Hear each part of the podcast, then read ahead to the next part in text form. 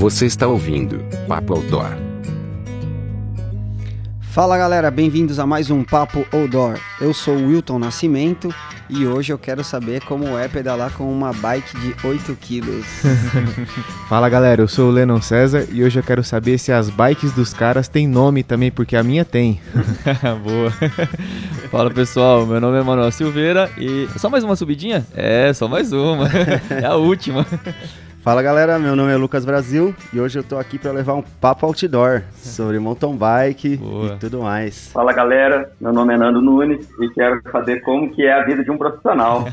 Boa. Boa. Bom galera, estamos aqui hoje com Lucas Brasil e Nando Nunes também. Eu não sei qual que é mais fera, que os dois se juntar dá um. Dá um Iron Bike se é, juntar os dois. Um Iron Biker aí, meu. Os caras são bravo demais. O Lucas Brasil tem uma uma história maravilhosa aí de, na, na, na, mountain bike. E o Nando, sem palavras também, o Nando que parece que já saiu da barriga pedalando já, meu, é, Pô, é impressionante, família inteira pedala, né, e hoje nós vamos bater um papo com eles, eles vão dar uma cara aí do que, que é esse mundo do, da mountain bike, né, pra gente, como é que as coisas funcionam um pouco, o Lucas é, já, já pedalou em, né, com, em competições, disputando com alto rendimento, e o Nando é um é, pedala por esporte também, já deve ter participado de muitas competições, né? E eles vão dar um, um panorama geral pra gente aí de como que é esse mundo aí. Eu pedalo, o Lennon também pedala, o Emanuel pedala, mas a gente não pedala igual eles. É, exatamente. Eu nem Entendeu? me considero ciclista. É, eu também não, eu considero um cara que pedala só. Ciclista é o cara que tá sempre na ativa, né, Exato. também.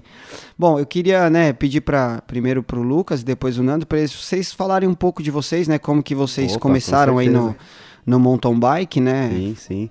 É, bem, pessoal, inicialmente eu pedalo desde criança, né? Já nasce pedalando, não tem jeito, criancinha. Acho que todo mundo já, primeiro brinquedo que tem é uma bicicleta, né? é, comecei ali com cerca de 17 para 18 anos, depois de uma uma decisão de vida difícil que eu tive com a minha, com a minha infância aí, digamos assim, vindo do interior para São Paulo para trabalhar com família, e aí aquelas coisas, né? Você vai, você cai em São Paulo e de repente vai conhecendo pessoas, coisa nova e tudo aquilo, e, uhum. e precisei dar uma virada de vida, precisei provar, né, e mostrar para minha mãe que eu podia ser um ótimo filho. E pois bem, aí foi isso. Comecei a me dedicar para o estudo e mountain bike. E 16 para 17 anos eu comprei uma bicicleta mais simples, comecei a praticar, um mountain bike enduro. É, e logo passei pro downhill, para descida e aquela adrenalina toda que a gente Sim. gosta, né, cara? Eu não gosto não, cara. É. Deus me Eu amo. E e fui atrás de, de, de algumas coisas para minha vida de nessa questão de estudo também, como a família simples, né, nunca teve essa questão do dinheiro e etc. Eu dei a sorte de ir bem em umas competições iniciais e consegui é, fechar um patrocínio com uma faculdade, que é a Faculdade Santana, que aqui em São Paulo é muito forte nessa questão de esporte, etc. E desde então aí, pô, comecei a me dedicar assim eternamente na vida para isso, porque eu vi aquilo como uma oportunidade, né, de não só pelo, por não ter grana para fazer uma faculdade, né, como também é, de estar no esporte, de praticar. Uhum. E aí fiz, cara, e aí permaneci nessa história por nove anos, dos 18 ali até os 29, 20, 29, 30 anos, um pouco mais de nove anos. É, grandes competições, três campeonatos brasileiros, dois campeonatos paulista, é, dedicação ao extremo, ao ponto de, de repente, assim, você tá dias antes de uma competição, você não, não, não, não chegar a transar com a sua mulher, né, para você estar tá um pouco mais preparado, né? A gente tinha esse estigma, né, que a uhum. testosterona tem que ficar bufando, né? Nossa. Você tem que estar tá com aquilo cheio, pá, que é para descer. No downhill, a gente tem, tipo, cinco minutos ali em média. É, a média é três, mas no geral você tem cinco minutos de gás, assim, de mountain bike, né? Você uhum. precisa, tipo, como a gente brinca, tipo, descer pra morte, Você né, tem cara? o seu máximo ali, né? É. Explosão. Funciona, funciona é, é largada de um em um, hum. né? Todo mundo alinha numa fila atrás do gate, aí você faz a, a largada, conta 5, 4, 3, 2, 1, vai, espera um minuto e vai o próximo. Então é esse um minuto que você sai atrás do próximo, você tem 3, 4 para chegar lá embaixo que você tem que claro. descer pra morte, cara, arrepiar. Que animal. Porque tinha essa questão que eu tinha que é, comprovar no estudo, né? Você tinha que ir bem no estudo e você tinha que trazer resultado, né? Uhum. E aí eu, enfim, me dediquei Louco. 100%. Então você come- foi questão. 17 para 18 anos ali, né? Lógico, você teve nessa história antes aí, que você precisa, você precisou dar um norte na sua vida ali, e você escolheu, né, o estudo, né, e, e os esportes, cara, demais isso, é fantástico. E, pô, beleza, montar um bike, ficou anos pedalando, e tá, pe- pedalar você não pedala mais hoje, né? É, também- hoje eu não, eu, é. não, eu não pedalo mais porque. Pô, cara, é, enfim, eu fiquei esse tempo praticando muito motobike e a dedicação foi 100%, desde de se abdicar de família, de se abdicar a tudo. E eu, é, em 2011 para 2012, eu tava numa competição, era um campeonato paulista, eu tava em segundo lugar na minha categoria, era a penúltima etapa, e o primeiro colocado, que era meu amigo, ele tava em primeiro, e não Nossa. ia, né? Na categoria, na geral, né, ele tava em primeiro nos pontos, e ele não ia nessa prova, cara. E eu sabia disso. E eu falei assim, pô, vou vou ter que acelerar nessa prova pra mim brigar com ele na última chegar junto, etapa. pra chegar junto. É, vou ter que levar essa etapa pra mim brigar com ele na última etapa. E, cara, fui. Eu tinha uma coisa que conspirou muito a favor, assim, né? Naquela época eu era casado ainda. É, e minha ex-mulher tinha uma casa ali em Caraguá. A competição era em São Sebastião. Ah, E aí minha ex-mulher tinha uma casa ali em Caraguá. E aí eu falei, pô, saí de férias, tava nessa etapa. Eu falei, tinha a casa lá. Eu falei, cara, vou me internar na montanha. nossa, que demais. Le- Peguei dois, três amigos daqueles de infância, né? Vagabundo não faz nada, vamos aí, não tá estudando, não tá trabalhando. e, e levei pra lá comigo, fiz, fiz eles ficar subindo o morro lá comigo, né? Que a competição do downhill é nesse estilo, né? Você sobe, você não pedala a bicicleta pra cima, né? Claro. Então você sobe é, de carro e lá de cima você desce e você fica fazendo esse ciclo toda hora, né? Até cansar e descansa e volta de novo. Então carro é essencial, Uhum. uma picape de preferência, porque joga bike, facilita né, o transporte. E fiquei lá 15 dias nessa pista treinando, tava muito bem, muito bem. É naquele Tava morrinho forte. atrás do clube ali de São Sebastião, né? Isso, ali mesmo, que dá visão pra Ilha Bela lá na Isso. frente, Nossa, né? é Ó, lindo, temos um caiçara aqui, não É sabia. Local, hein? Local. E aí, pô, tava lá na, na- Fiz esses dias de treinamento, tava bem demais. Aí voltei pra São Paulo, peguei minha família, voltei pra lá de novo, né, pra casa, porque, pô, era, né? Era meu dia, tava tudo preparado, assim, teoricamente, pra. Pra mim me dar bem, né? Pra levar é muito difícil, porque tinha a galera que você, né? A gente precisa, né? Mas você tava confiante. Mas eu tava muito confiante Tava e forte, confiante, cara, é. saudável e Cara, tal. é legal isso, quando você tá nessa vibe aí. E eu vi- quando eu faço provas trail também, às vezes eu nem me preocupo em levar, mas quando você tá confiante, sabe? Com, com a- um- uma Sangue coisa no boa, olho, né? flow, é, Sangue sangue no no olho, olho, assim, pra chegar, sabe? É da hora. E eu, vim, eu tava vindo de um ano muito bem, disputando pau a pau com esse cara. O Campeonato Paulista em si é sete etapas. Então eu tava ali tal a tal com ele. Levava um, levava outro, levava um, levava outro. E a gente treinava junto. Então era tipo nós, assim, a gente tava reinando, sabe? Assim, quando você hora. chega na pista, assim, e o, o, o ambiente de downhill é muito legal, cara. Porque não é um esporte barato, claro. é um esporte caro, onde as bicicletas eh, são caras, né? Eu mesmo cheguei a trocar dois carros em bicicleta, de assinar, Puta merda. porra, de assinar o documento. Fiquei imaginando o valor da bike, velho. É, muito, pô, é Tá muito louco. louco isso. Eu tava, eu tava, pô, essa história é legal. Eu tava, eu tinha um, eu tinha um carro, era uma Saveiro na época, 99, bolinha, era o sonho, né? Falei, pô, uma Saveiro e tava sem bike. E eu tinha esse lance da faculdade e competição e precisava ficar lá. E desesperado, né? Fiquei um mês sem bike, perdi uma etapa. Eu falei, meu, o que, que eu vou falar na faculdade? Preciso trazer resultado, senão vou perder a bolsa. Aí, pô, deu um- uma louca assim, fui numa bicicletaria, encontrei um amigo e tal, fiquei naquele lance que a gente sempre ia nas mecânicas, né, da bicicletaria, Barques Point, na época chamava de um amigo meu, Shirek. E aí fiquei ali naquelas bicicletas e tal, amigo, ô, quero vender a minha, quer não sei o quê, pô, quanto? É tanto? Eu falei, porra, se eu vender meu carro, dá. Ele falou, ah, se quiser você faz um rolo no carro. Eu falei, quero. Quero. Tipo, assim, papum, na hora. aqui assim nessa conversa, ah, eu quero. Quer, quero. Pô, vamos lá ver o carro, vamos lá ver o carro. Aqui na porta, dá uma rolê e fala, meu, eu tô precisando de uma saveiro dessa, eu tô, precisando de uma bicicleta. Aí, Já pô, era. trocamos. Caralho, alinhamos, isso era na sexta, fizemos sábado, alinhamos pra segunda, terça, passei o o carro pro nome dele, daqui a bicicleta, cara. Nossa. Porra, aí cheguei em casa, né? terça-feira, assim, cheguei em casa, mulher e filho. Pô, cheguei com a bike amarradão, né, meu? Falei assim, porra, gata, A bike, né? Ó, pô, graças a Deus que alívio, né? Vamos manter mais a faculdade, estudo e tal, não sei o quê, né? A bicicleta é cara, como que eu ia juntar 15, 20 pau pra comprar uma bike? É só o carro mesmo que já tava pago. Pô, graças a Deus. Mano, na hora ela olhou pra mim e falou: seu filho da puta, velho, você vai levar sua família aonde? No cano? Só naquela hora eu me liguei que eu tinha trocado o carro na bike, cara. E que eu não tinha, ficha. tipo, nada pra levar a família. Eu só tinha bike. Então era, a gente, meu, ficou tipo um mês assim. Meu Deus, que da hora. Já vimos que tem história isso. É. A gente ficou um mês, história. cara, tipo, sem carro, tipo, meu na bicicleta, Deus assim. E ela ficou puta, hora. porque.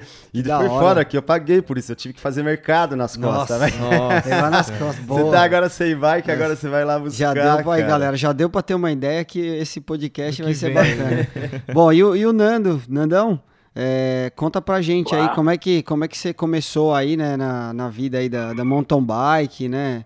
Os pedal aí, essa. Meu, o Nando pedala demais, cara. Os é. caras pedalam 100, às vezes eu olho ele lá, eu pedalei 100 hoje, 80 e não é no asfalto, é na montanha, né? É, então, na Mantiqueira, cara. É, na Mantiqueira, né? da Mantiqueira, lá em Baipendi, é, né? o, o, Nando que. O galera, o Nando ele, tá, ele mora em Baipendi, né? Então a gente tá gravando remoto com ele aqui.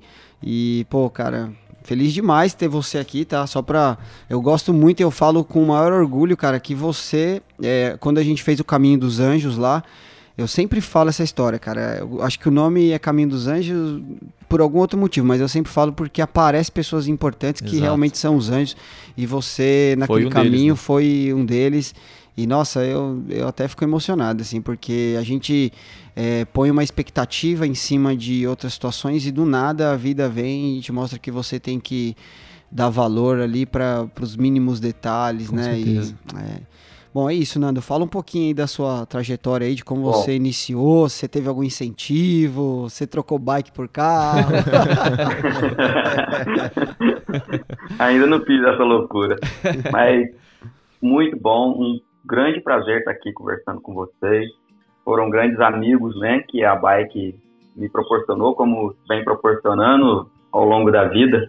É, assim, vocês são pessoas especiais para mim, porque né, vocês passaram aqui e a gente fez assim é, essa amizade, essa amizade continua e através de vocês tem vindo outros amigos, né? Isso é legal. É, eu comecei assim, eu acho que igual como o Lucas disse, desde criança também. A gente brinca com bike, a bike é, é a nossa diversão. Principalmente a gente no interior, é, você não tem muito opção de muita coisa, nem de brinquedo, nem de nada, porque também a gente vem de uma família humilde, você não tem condição de ter muita coisa, cidade pequena você não tem shopping, não tem nada, e a uhum. bike acaba sendo um, um dos melhores brinquedos que você tem, até porque ela te leva a facilidade também de você morar no interior, que você não tá preso, né? Exato, você vai a qualquer lugar. Ah, você pode ir para qualquer lugar, você não tem perigo de uma cidade grande, é a zona rural muito grande, você vai cada hora para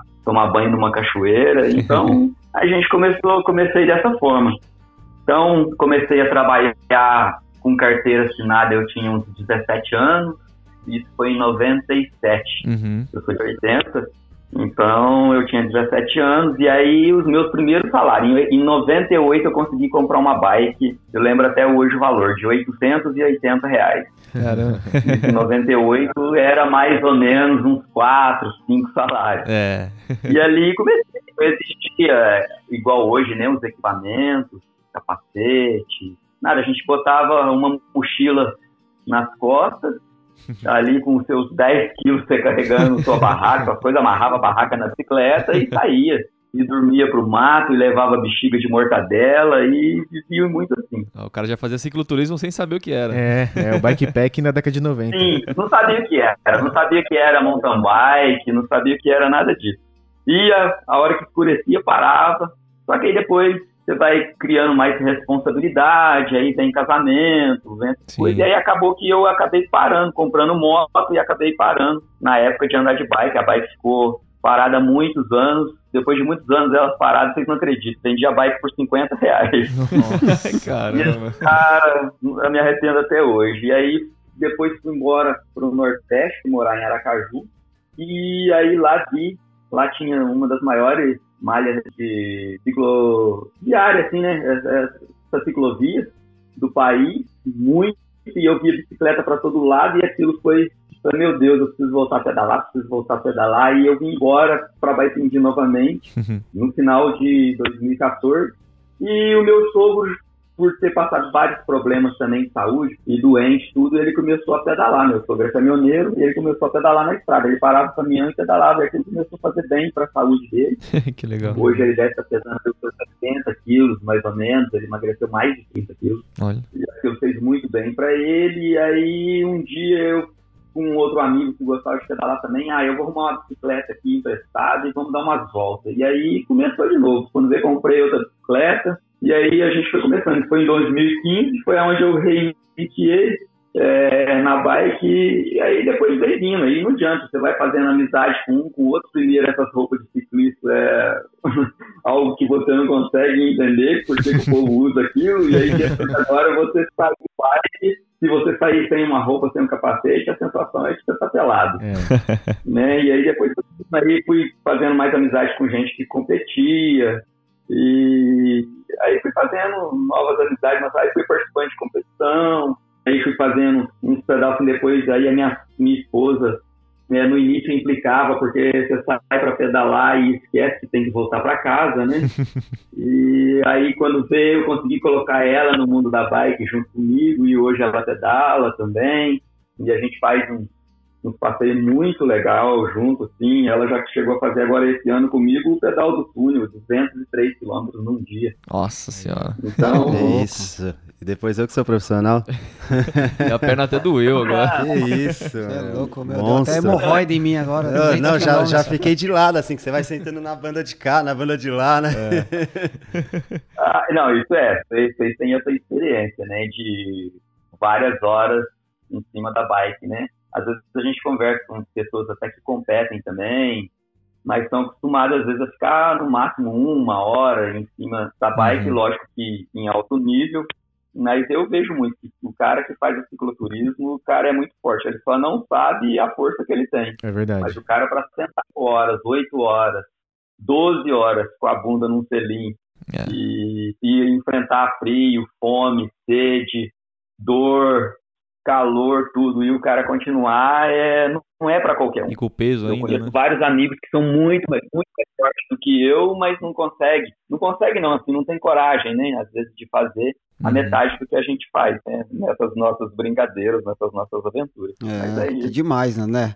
E é verdade, sem contar que tem peso também, né? A gente que faz é, cicloviagem... É, não, e aí você tem que ainda carregar, você tem que é. carregar, no mínimo, no mínimo que você carregar é a sua comida. Se é. você for sem comida num pedal desse, acabou o pedal. É, exatamente. Cara, demais. Legal aí saber como é que você começou também, assim como como o Lucas Brasil. Agora eu queria já, meu, fazer logo aquela pergunta. Quanto que. Bom, porque assim, o, o, Lucas, ele, assim, é uma modalidade downhill e o Nando é o mountain bike, né? Acho que são coisas, acho que são, são coisas diferentes, né? Sim. Até, até, as, até as, as provas é tudo diferente. A tudo. bike do Nando deve pesar uns 8, 10 quilos. A sua pesa quantos quilos?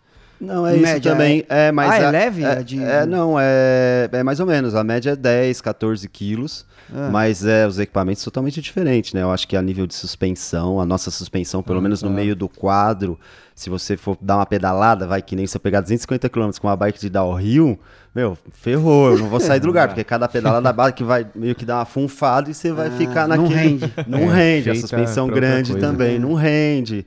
Então é o setup da bicicleta é diferente. Como a bike de down é para descer, então na frente uma coroa só hum. e atrás oito, seis. Ah, eu e... achava que a bike do downhill ela era mais robusta, mais pesada.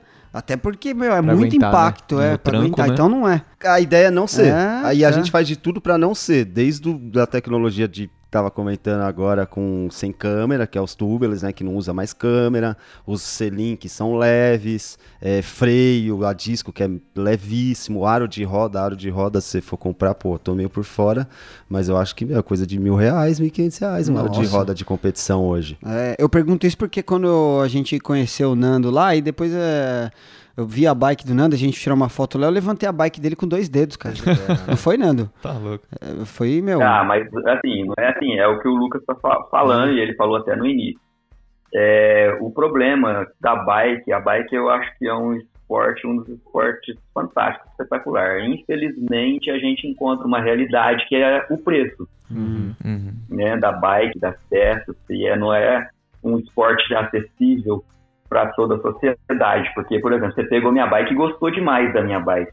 A minha bike, se eu fosse comprar ela, tirar ela hoje de uma loja, ela seria talvez uns 7 mil reais. É. Mas a minha bike pesa 12 quilos. Hoje, para você tirar mil, é, tirar um quilo de uma bike, você vai gastar aí 3, 4 mil reais. É Isso que eu ia Pra minha falar. bike pesar vai 11 investir mais quilos, prata. ela ia chegar a uns, uns 10 mil. Se eu quiser que a minha bike pese 10 quilos, a minha bike vai para aí 15 mil. É. Então, assim, é uma realidade fora do comum, Sim. né? Você pega...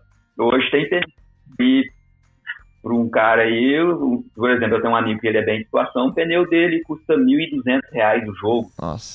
Pô, Minha, Pô, minha é bike. Ó, a minha bike custou 1.500 reais. Não, a minha bike custou 450 reais que eu comprei usada, velho.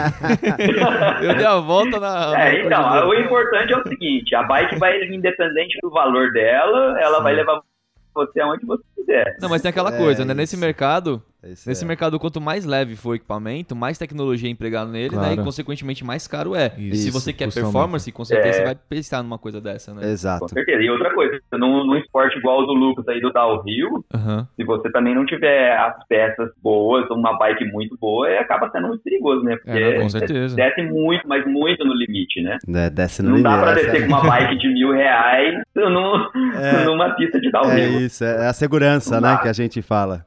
A gente brinca que na hora de descer é descer pra morte. ô, ô, ô, Nando, mas o que você falou é verdade, porque a minha bike, como a do Will, né, custou nessa faixa entre 1.500 e 2.000, e ela deve pesar uns 14 quilos. Pra eu chegar numa bike de 10 quilos, você pensa, é 4 quilos, assim, 3 quilos, seja diminuir 2. É muita grana pra investir, você de- muda muita coisa na bike, entendeu? É, o negócio Pneu, aro, demais, cara. relação. Suspensão, sel- selim mesmo, cara, tem selim, é muito diferente agora, entendeu? Uhum. E eu queria te É, perguntar pô. te perguntar, Nando, que você falou aí que na época você tinha uma bike de 880 reais lá na década de 90, né?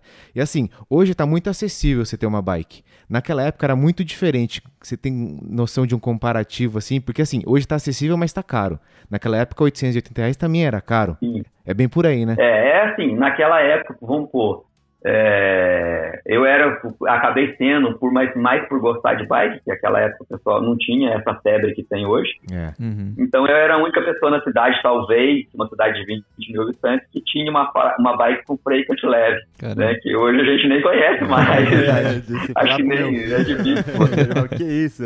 entendeu? É. Então, é, é, foi uma das primeiras bikes que saiu na época, assim, acessível ao público com suspensão, né? Que, que a gente chamava de amortecedor e tudo. Hoje, hoje a minha, eu, por exemplo, é, como eu gosto, do- no tipo que eu gosto e como vocês conhecem a nossa região aqui, o que eu preocupo na minha bike é o freio Uhum. e uma suspensão boa. Hoje a minha suspensão custa 1.800 reais Nossa. né? Quer dizer, só a minha suspensão é mil reais mais cara de que quando eu comprei a bike naquela época, né? Exato. É só a sus- suspensão vale a minha bike. Mas era, mas era totalmente diferente. Era bike de alumínio, naquela época só existia bike de ferro, então eu fui ter uma bike de alumínio. Então é bom porque se fosse hoje aí, eu tava com uma bike aí de uns, talvez aí de uns 12 mil reais. Nossa Nossa. É muita coisa. É dinheiro, né, na bike. É dinheiro, É né, dinheiro, cara? Nossa, e sem não, contar é que assim, dinheiro, é outra dinheiro. coisa, né? Você, a partir do momento que você começa a ter esse, esse equipamento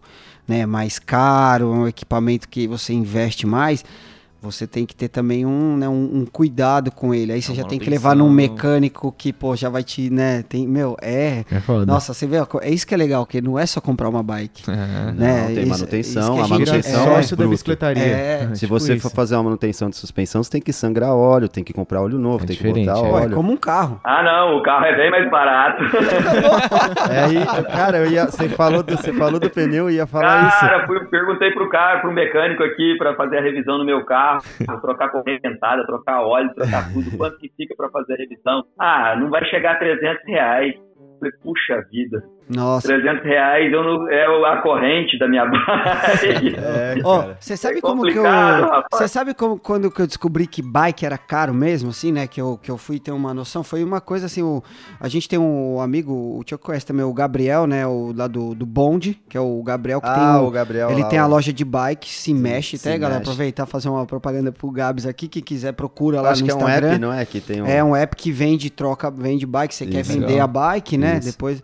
Mas ele aí ele deu um desconto, acho que de 500 reais pra comprar uma bike. Eu falei, porra, mano, um desconto de 500 conto, vou comprar uma bike.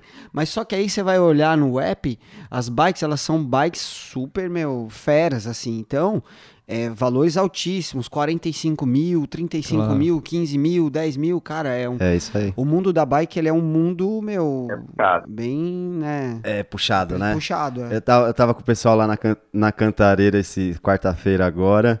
E o cara comentando, pô, esse pneu e tal. Ele falou, pô, paguei 550 no pneu. Eu falei, cara, eu paguei 350 no, do carro chorando agora. 550 pau nesse pneu. É, é caro. Tem os, os periféricos também, que eu acho que é caro também, por você precisa de um, por exemplo, você fazer um alto pedal, você precisa de um pedal de clipe, ou uma sapatilha, um capacete que você precisa ter também. A manutenção em si é muito cara também, é difícil você achar especialista. Aqui em São Paulo, pra gente, a gente ainda tem alguns mecânicos que foram ficando conceituados ao longo do tempo, Uhum. mas é, eu acho que a gente passou uma época assim que era tipo, pô, como que vai dar manutenção nisso, né? Oh, mas deixa eu aproveitar para perguntar, isso é uma coisa que a gente sempre é, comenta aqui, né, no- nos podcasts, que a gente fala muito de trekking e tal, os caras ultra leve, mas na bike, quanto mais leve, melhor. Então vocês têm aquele negócio, o cara fala, não, não vou colocar esse parafuso de, de titânio, porque vai ficar duas gramas mais, mais leve, tem essa, essa parada Tem, também? tem. O pedal tem que ser um pedal não sei o quê, porque vai Pedal. tirar 5 gramas. Pedal, Caraca. canote, guidão, Nossa. é guidão, né, que fala, mas é, guidão, né? Guidão, guidão. Guidão. Pô, tem, tem tudo isso. é Aro. Aro, hoje, Claro. aqueles clipezinhos do aro que você rosqueia. É tudo, Nossa. tudo pra, fa- pra Pra facilitar. ficar leve. Ah, se você pega esses caras de Iron Man aí, as bicicletas é peso pena, cara. É, e hoje o pessoal tá usando muito de carbono hoje, né? Carbono total. Hoje as bicicletas, sabe o que que os caras evitam? Se você for pro, tipo, as linhas de alta performance, os caras evitam a solda. Então o barato é ter um bloco, o cara moldar as- as marcas, Specialized, Nossa. é, enfim, Trek, essas marcas moldarem ali, é, tipo, a bicicleta naquele bloco, bloco de carbono sem solda, que é pra ficar mais leve. Nossa, você é louco. Mas, cara, aí eu- isso é uma coisa que eu, eu adoro comentar isso. Que eu vi um vídeo no, no, no Do Instagram. cachorro? No cachorro que comeu a bike é. do cara. Pô, mas a bike fica mais sensível, certo? É a baga de carbono. A É, bike sim, ela é Pô, mais leve, O né? cachorro comeu a bike do cara de 30 mil. Dente de adamantium, velho. Dente da garra do Wolverine do cachorro, Nossa, meu, sabe? Eu eu não sei se vocês já tiveram alguma experiência de ver, de pegar, de montar numa bike de carbono. Não, eu não. Eu também não. Dá até esse medo. Pela, pelo, ela é muito leve, a fragilidade dela, e ela, assim, você sente como se você vamos pôr alguma coisa, ela morga junto, ela amortece. Só que ela foi feita pra isso, né? Você vê assim, eu vejo os caras que os caras fazem aqui com bike de carbono, não coisa nada. Ela não vai poder bater, você Claro. Igual o alumínio, você vai amassar se você bater, o cachorro vai morder o alumínio, não vai acontecer nada. Agora, Uhum. se você fincar um prego dela, ele vai atravessar, mas em questão de quebrar, ele não quebra. Caramba. Que loucura. Mas eu sou assim, em relação à à realidade, eu prefiro é, emagrecer. ah, vamos tirar. Manter a bike do Tira peso, né, velho? É inteligente, mais barato, economiza na comida. Muito mais barato. Ah, os caras falam assim, pô, Nando, sua bicicleta tá com 12 quilos, você precisa colocar ela em 10. Falei, pô, cara, mas quando eu comecei a pedalar, eu tava 64, agora eu tô. Ô, Nando, você mitou agora, cara. Você foi muito inteligente. Mais barato, porque, pô, né? só, cê- por exemplo, eu. Não, às vezes o cara fala assim, vamos tirar aqui, pô, vamos tirar aí 500 gramas, pô, 500 gramas, pô, evita de comer o lanche num dia, É, pô, o Mickey, deixa o Mickey pra depois. Ô, Nando, você, por exemplo, deixa o eu, Nick para depois, eu cara. tenho 63 quilos. Pô, minha bike tá pesando 2 a mais, cara. Que custa eu chegar a 61? Tipo isso mesmo. É, ué. Precisa economizar dois, né? Pô, aí você vai pegar, aí você pega aí, ou, ou 4 mil ou 2 quilos, pô. Genial, velho. Nossa, Genial. essa agora, senhor Nando, você foi demais. Não, fica mais barato, cara. Ah, dá, Você filha, e aí Você economiza dinheiro e ainda perde peso, é.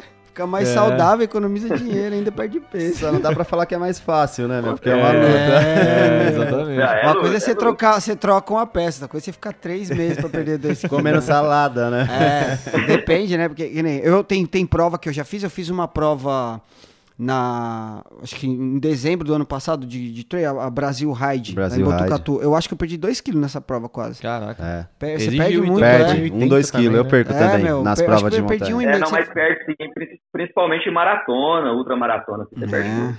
tá louco Pô, demais. mas voltando aí nos componentes das bikes, né? Aqui em relação ao câmbio, eu acredito que de MTB pra, pra, pra downhill, downhill acho que nem tem câmbio, tem? Assim, de- de, Tem, troca tem, de marcha, tem? Tem, câmbio bom, forte. É, vai pra essa linha dos Mas caras algo específico pra downhill, não? Específico o rio. Ah, que ele tem massa. a mola dele é um pouco mais dura, Hum. porque ele fica pá, pá, pá, pá, pá, pá, pá, pulando muito, então ele tem uma mola mais tensionada ali. Saquei. Ele é um pouquinho mais curto. Hoje em dia eles alongaram um pouco, mas a gente usava um pouquinho mais curto por conta das pedras, que, meu, era de lei. Você É, tá bateu, descendo, pô, arregaçou tortou, o né? câmbio, já entra pra dentro da hora, da, da, da roda, Eu acabou sei a bem o prova. que é isso, aconteceu muito Aconteceu? comigo, É, viajando. aconteceu um monte de O vezes rei do comigo, eu câmbio. ficava puto, cara, com isso. Daí, Se fosse na hora da competição, descia xingando o mundo, cara. Nossa, Nossa. é louco. Porque é isso, bate a pedra no câmbio e já... Vira vitória. ele, Nossa. aí já pega no raio, leva lá. Meu, imagina Leva- a tragédia. Cara, ia ficar tinha- muito triste se acontecer comigo Tem isso. tudo isso, mas tem uma- um detalhe nesse conjunto que na bike de downhill é o que mais pega a gente, assim, que é a gancheira. O que, que Nossa. acontece? Ali você tem o quadro da bike e aonde prende o macaquinho ali do, do, do câmbio, você tem ali a gancheirinha. Antes era no quadro fixo. Isso. Só que por down, quebrava, quebrava ali, quebrava o quadro.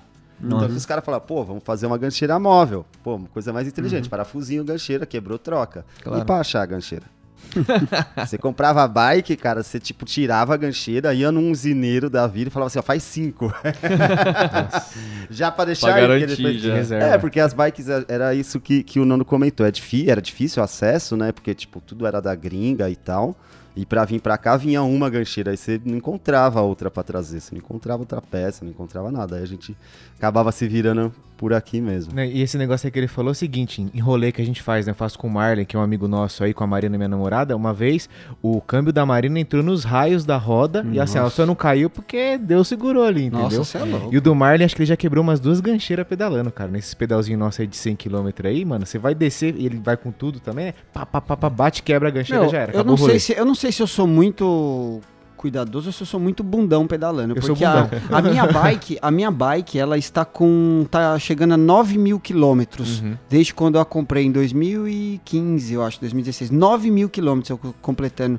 Eu nunca troquei um câmbio, nunca troquei uma coroa. O máximo que eu troquei foi o pneu da bike câmera que furou. Mano, eu nunca furei um pneu em dois anos. E olha que eu já fiz eh, as, as duas cicloviagens, eu pedalo bastante, vou ao trabalho todo dia.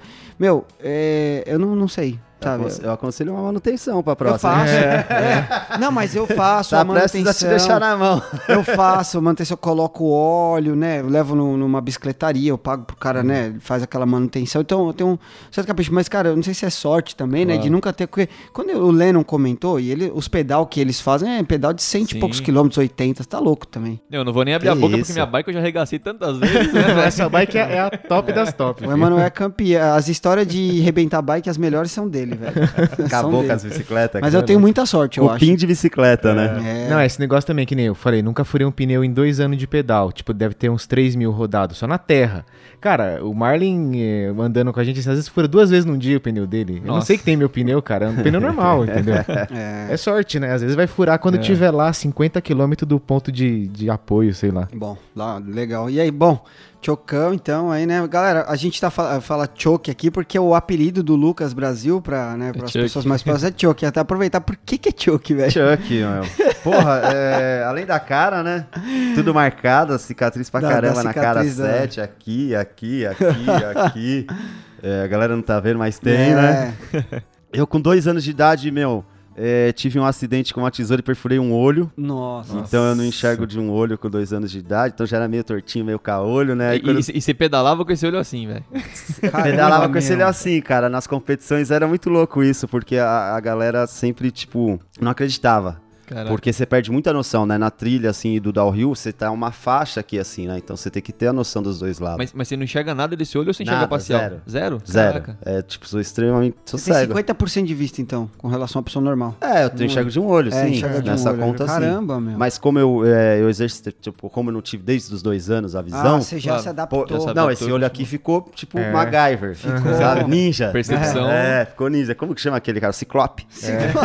É, ficou ciclope, é, tipo, pum, eu tenho, Caramba. graças a Deus. Puta, que bom, cara. E, e aí, mas foi no interior, não era ainda Chuck. E aí vim pra São Paulo, e aí, pô, aquelas coisas de moleque zoeiro, O né? cara não perde a oportunidade Ale- pra arrumar um apelido. É, e eu era alemãozinho, tinha o cabelinho tigelinha e tudo. Aí, pô, Chuck, Chuck, Chuck. Ficou. aí, pô, aí todo mundo da bike só me quebrava. Aí que era, tipo, era o Chuck. Cada mesmo. hora uma cicatriz nova. E aí, pô, nas histórias da vida da bicicleta, que a gente vai falar mais aí com certeza, tipo, já quase, é, quase morri já umas quatro vezes, né, de verdade. E, pô, aí ficou aí o Chuck mesmo. Se fosse super-homem já tinha morrido, né? Que o cara também Puta tinha umas lesão bruta como as minhas. E aí ficou Chuck. E Não, todo você mundo falando me de conhece lesão, como no começo, de- no começo do podcast, você começou a contar a história lá do, né, do, do- de São Sebastião. É, aí lá. a gente se empolgou com a troca da bike, É. né? Pô, é verdade, cara. Queria E- você contar esse perrengue que você É, passou, pô, cara. E a, é, vou voltar então. Vamos, vamos lá. Cara, é, tava nessa questão aí que eu tinha comentado de estar lá, né? Tava na. Tava Você e seu melhor tava, amigo Isso, no tava, racha. tava disputando com um parceiro, um amigo, um, a- as duas últimas etapas, né? E ele não ia na última Esse era etapa. Campeonato Paulista Campeonato Paulista, de downhill. de downhill.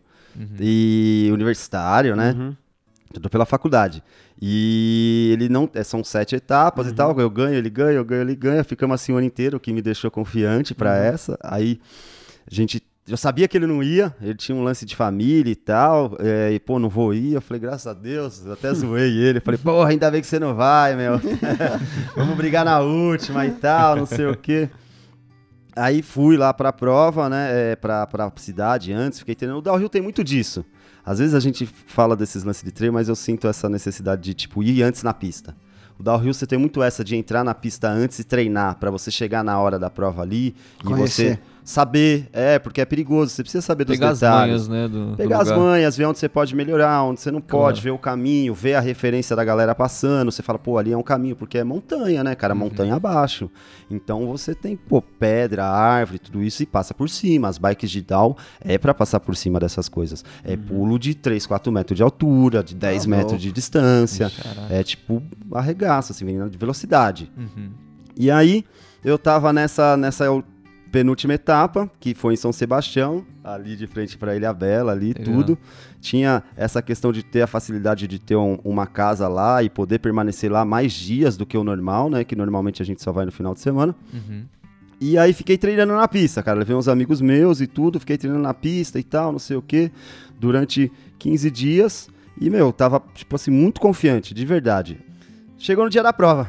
Chegou no dia da prova, no sábado, na verdade. Chegou no sábado, a gente faz normalmente qualify pra ver a ordem de largada. E quando chegou no, no sabadão lá, né, aquelas coisas de, de, de competidor, né? Tipo, porra, não vou dar o gás todo, né, no qualify, porque os caras já vai ver o meu tempo. Qualify o que que é? Qualify é você faz o, o mesmo esquema da prova, você desce cronometrado, Uhum. numa única queda cronometrada no sábado, a prova normalmente é do domingo de manhã. Tá. Você faz uma queda cronometrada no sábado, aonde ali você vai ser escalado de 2 minutos, 3 minutos, Ah, 3 e 1, tá. 3 e 2, e você fica na escala de largada, Isso aqui. digamos assim. Então, se eu Saquei. fui o melhor do qualifier, eu serei o melhor, a- o primeiro a largar. Entendi. E assim vai. Depois de um tempo, os caras inverteram, cara. Eles começaram a fazer o último. E o grande barato era ser o último, que a galera esperava na pista e tal. Mas ali naquela questão é- era isso. Legal. Aí eu falei, meu, não vou dar o, não vamos abrir o jogo agora, né? Na hora do, do qualify, né? Deixa para a hora da prova. Vou guardar minhas estratégias, né? Digamos assim.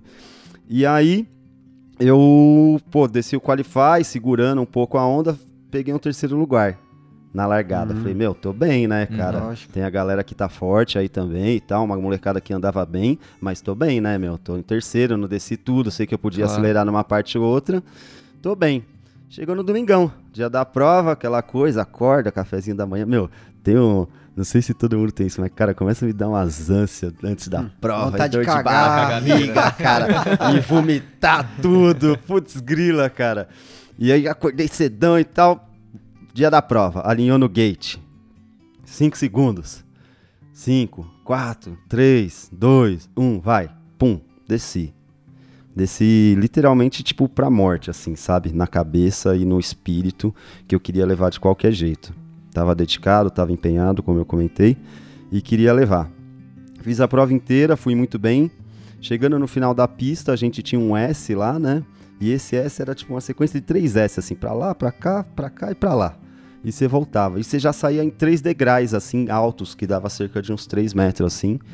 E eu já tava emendando um no outro, assim, porque eu já tinha Nossa. conhecido.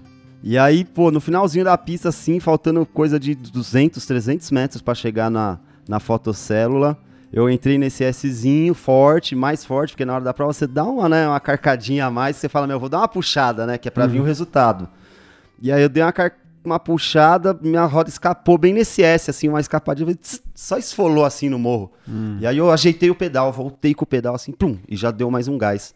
Cara, foi a conta, assim, que, tipo, na hora que foi emendar as três pedras lá, os três platô, minha roda de trás pegou no, no, no último gapzinho, assim, e eu tomei uma ejetada, que a gente fala da bike, assim, eu vi, fui pra frente, ela me Ai. cuspiu pra frente. E aí eu fui cair num sentido bolinha, assim, né? A galera do judô conhece colhido. É o bem, né? rolamento, o rolamento. rolamento.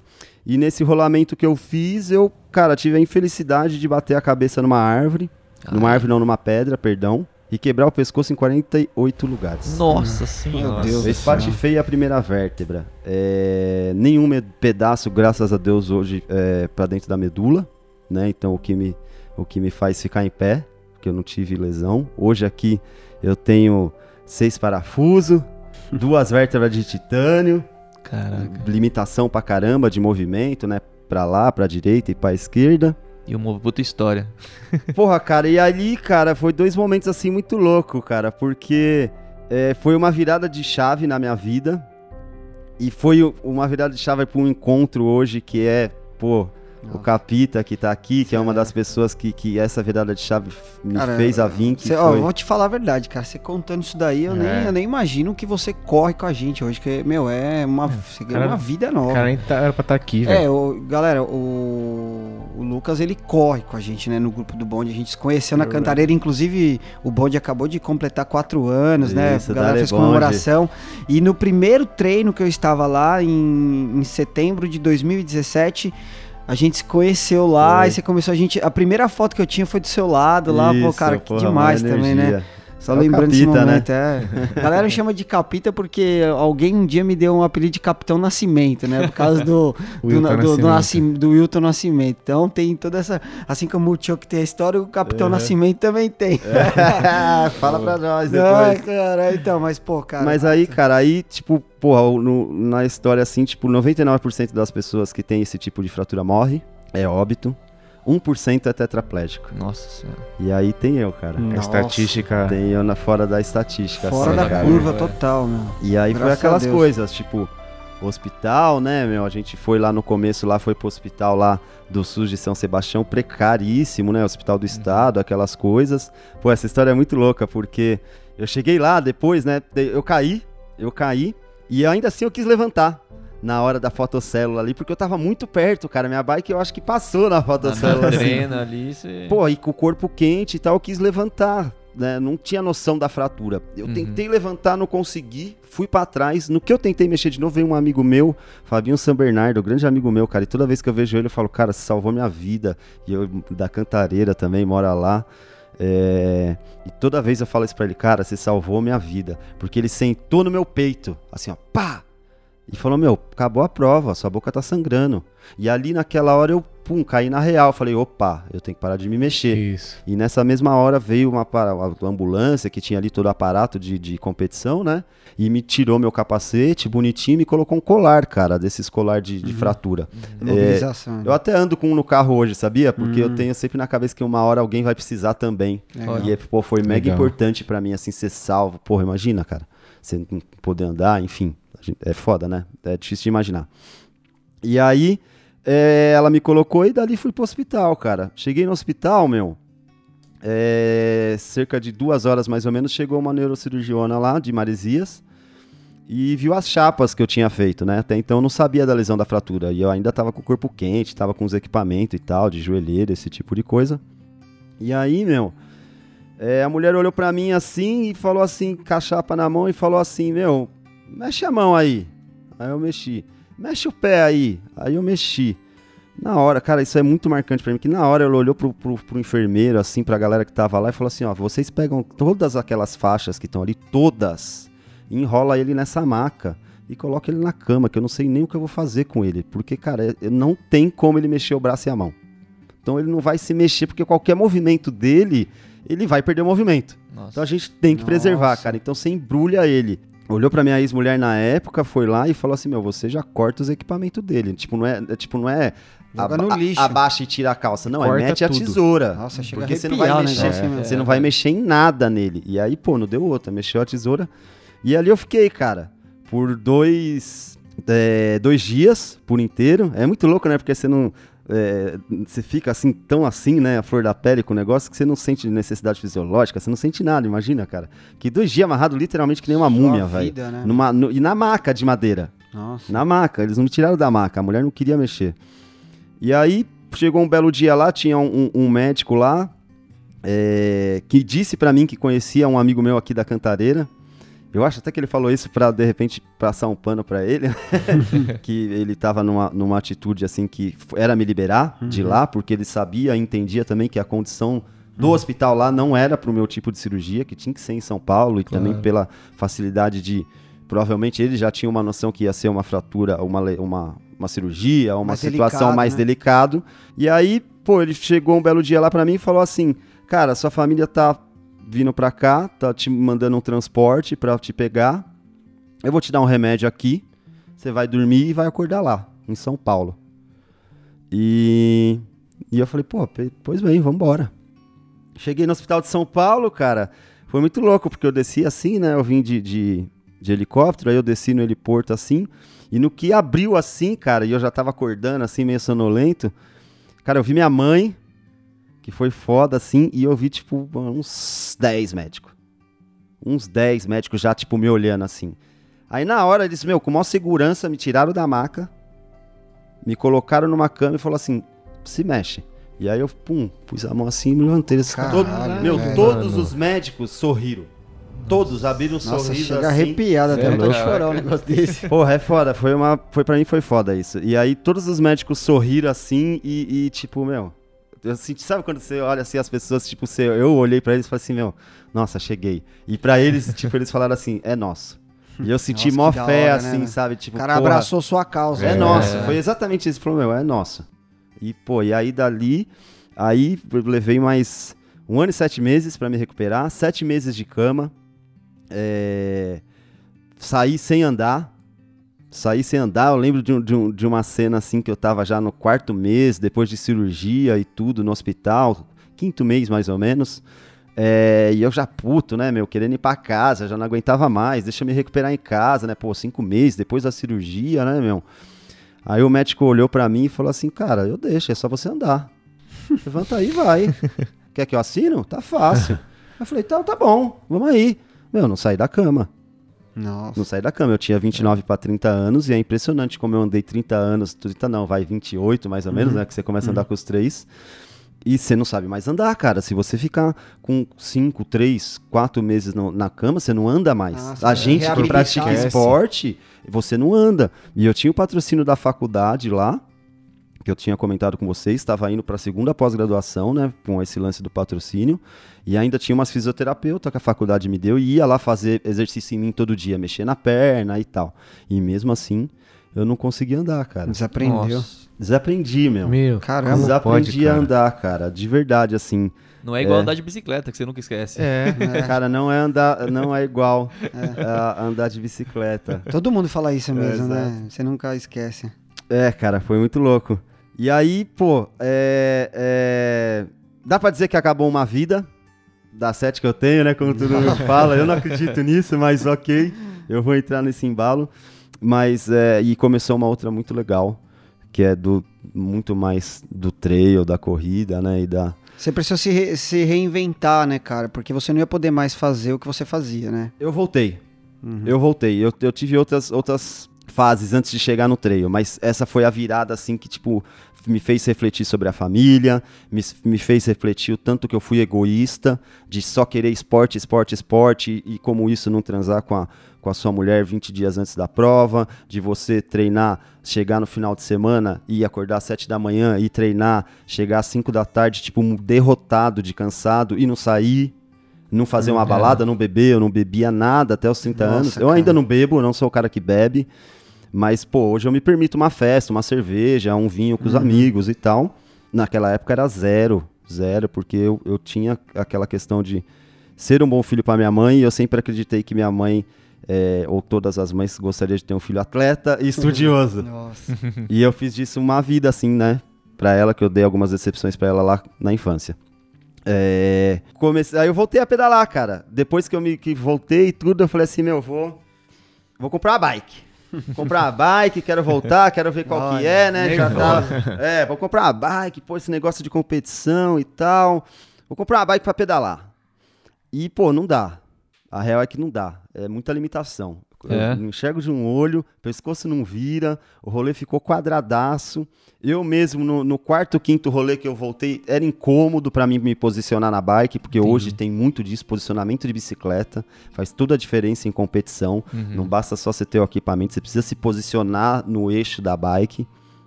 E não consegui, cara. Aí, pô, fiquei chateado pra caramba. Falei, meu, já era, né? Vou ter que abrir mão, né? Do, do, do mountain bike. A lesão foi realmente foda. É, vou ter que abrir mão, não dá. Porque até então você tinha lesão, todo mundo falava, você sabia que tinha limitação, sabia que tava com uma pancada de parafuso no pescoço, mas você não. Você tava sendo Na prática- com você mesmo, não tava aceitando o negócio. Você Mais ou queria menos? testar, É, cara. testar. Eu queria testar. Queria ver se eu podia. Não podia, velho. É. Não consegui, até hoje ainda não consegui. Comecei a fazer um parapente, que um amigo meu falou assim, porra, cara, vamos fazer um parapente em Atibaia, aqui perto e tal. Eu falei, vamos, né? Aquela coisa de esporte, né? Vamos. Esse é mais um esporte que eu, tipo, depois de, de, de- de aprender essa lição aí dura da vida de bicicleta, foi um esporte que eu falei, porra, não é pra mim. Não é pra mim. Eu fiquei, fiz, tirei minha carteirinha, fiz meu voo sozinho. Mas você fiquei lá em cima contando piscina, comecei a passar mal, só olhando pra baixo. A força G no pescoço, no parapente é muito bruta, né? Porque você fica no pêndulo, então você é a força G, então meu pescoço forçava muito. E aí esse foi um que eu falei assim, cara, Sem não é um chance. esporte pra mim, é. É. Não é um chance. esporte pra mim. E comecei a andar, aí comecei a andar na cantareira, cara. Tipo, Com os cachorros, Ah. andava a pista, andava, andava, aí depois andei, corri, andei, corri. Aí hoje só ando, né? Só anda, vai nessa, vai andar com ele pra você ver. Tá doido. Vai Ela andar. voa. Ele chama assim, capitão, vou correr lá na cantareira, 10k. Vamos andar lá na cantareira, vai acompanhar pra você ver. Mas você- parou de pedalar até pro lazer também? Cara, é. Sim, sim. É. Sim, hoje eu pedalo Nem zero. pra ir buscar um Tenho pão, você não pedala. não pedalo, cara. Sabe Caraca. por quê, meu? É... Se eu me machucar, eu vou dar muito trabalho pros outros. Sim, Puta, é foda. E aí, isso hoje é minha consciência, essa sabe? percepção, né? Puta, Mas- mas- cara, hoje em dia, se eu me machucar, é, eu vou dar um trabalho pra, pra minha namorada, Claro. charmosa, atual. Mas você falou do trail que você corre agora. E mesmo a corrida, cara, te força muito ainda. Querendo ou não, você fortaleceu muitas outras coisas que talvez seja necessário. Mas o trail também dá uma Exige, forçadinha né? aí, né? O treino dá uma forçadona, cara. Dá uma Entendeu? forçadona. Hoje, é, eu tenho já dois parafusos quebrados É, entendeu? no meio da que eu vejo assim, é, cara, joelho é uma coisa que é impressionante como que um corredor de montanha, de trilha de montanha, é, força o joelho, tem lesão em joelho, sabe? Fica olhando o É. Will, Cara, o Thiago sabe- lá de, de cruzeiro, sabe? É foda. É, as É maiores corredor tem lesão muito no joelho, no pé, né? Que é o nosso meio de torce, né? transporte. Torce. E você acredita que muito corredor, né? Acho que, meu, não, não sei falar em porcentagem, mas lesiona muito o ombro, sabia? Por causa do movimento Sim, contínuo Da, da corrida. É muita lesão de Tem ombro muita também. coluna também, né? É, coluna. Na parte de baixo, né? Os caras tudo, falam né? hernia de disco, né? Que os caras Fortalece o glúteo, né? É. Bom, Tiocão foi, cara, demais aí. Se você, eu falar pra você, cara, até emociona, assim, você conta essa história aí, né? Eu sabia superficialmente, mas agora você contando com, com propriedade, é, a gente, meu, pô, você nasceu de novo, assim, você História vê, cara. superação Os foda. médicos, meu, você vê essa cena dos médicos, cara, os caras mandaram você se mexer porque os caras nem eles estavam acreditando no que no seu caso, eu acho. Né? E puta, incrível e Hoje, Tá hoje fora- eu ainda tô com eles. A gente faz várias. É, pô. É, esse, com esse Seu ano, caso é único, acho que é caso de É. estudo, talvez. Fora das né? estatísticas. faço palestra com eles. É. Já fiz muita, já. Uns dois anos pra cá eu tenho diminuído e parei. Boa. Esse ano, principalmente por causa da pandemia, zero. Mas é, a gente faz muita palestra em faculdade. trás, né? a, os o- a galera é, residente, né, que eles falam, não acredita. Eles vão, começam a falar da fratura e tal, é isso, esse é o caso e tal. Aí chega uma parte lá que entra eu. E aí ele tem uma esteirinha que eu fico lá correndo. Pá, pá, pá, pá, pá, é 5km. Hum. Eu fico cansado. Eu falei assim, eu quero um só da próxima, hein? E aí fico correndo ali, e aí eles vão falando, e eu ali meio que no cenário de fundo, aí eles falam assim, e essa pessoa aqui, o que, que vocês acham? E aí tem uma sessão de votação, pô, não anda, tá maluco. 48 pedaços, explodiu a primeira vértebra, tipo, meu, sem É chance. porque é fora da realidade do, do que a ciência Parafuso, esse cara aí conhece, tá né, parado numa cadeira de roda. Aí, pô, não, esse cara é esse aí que tá correndo. Nossa. E aí, e aí é, é, foi bem legal. No começo me emocionou isso aí, Nossa, assim. eu- e a eu gente tá fiquei, aqui, é, né? É é, no começo eu, eu, eu, eu falei, caramba, é mó- eu fui, foi difícil pra mim entender isso, sabia? Esse negócio de que de superação eu não tem essa sensibilidade toda. Eu, eu entendo que foi uma coisa séria, mas é. Sabe quando faz parte de você e você vai se adaptando? Eu acho que com Sim. dois anos eu já furei o olho, eu já fui aprendendo a me adaptar, assim, às Esse- essas dificuldades. coisas é. graves, né? Essas coisas graves.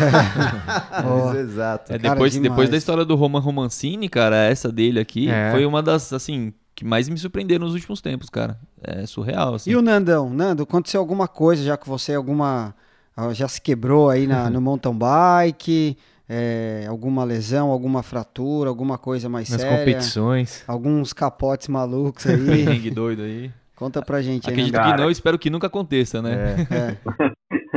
Cara, graças a Deus, nesse nível, não. Assim, até antes de começar a falar, eu quero dizer aqui pro Lucas, cara, n- não conhecia a sua história, principalmente que você acaba contando agora, cara, eu tô até emocionado aqui de ouvir. Você é, é um milagre ambulante, É. né? É. Um cara que veio de uma superação incrível, é uma história que precisa ser contada, testemunhada para muita gente, porque muita gente é, desiste da vida, desiste de muita coisa por muito pouco, cara. E aí a gente vê na sua história aí, você é um cara que, se eu puder um dia e tiver condição e tiver uma oportunidade aqui em Baipendi, é trazer você para contar a sua história, dar uma palestra aqui pra galera, porque vale muito a pena ouvir sua história. Estou emocionado aqui Ah, que isso, né? cara. E assim, eu vejo isso como um estilo de vida, né?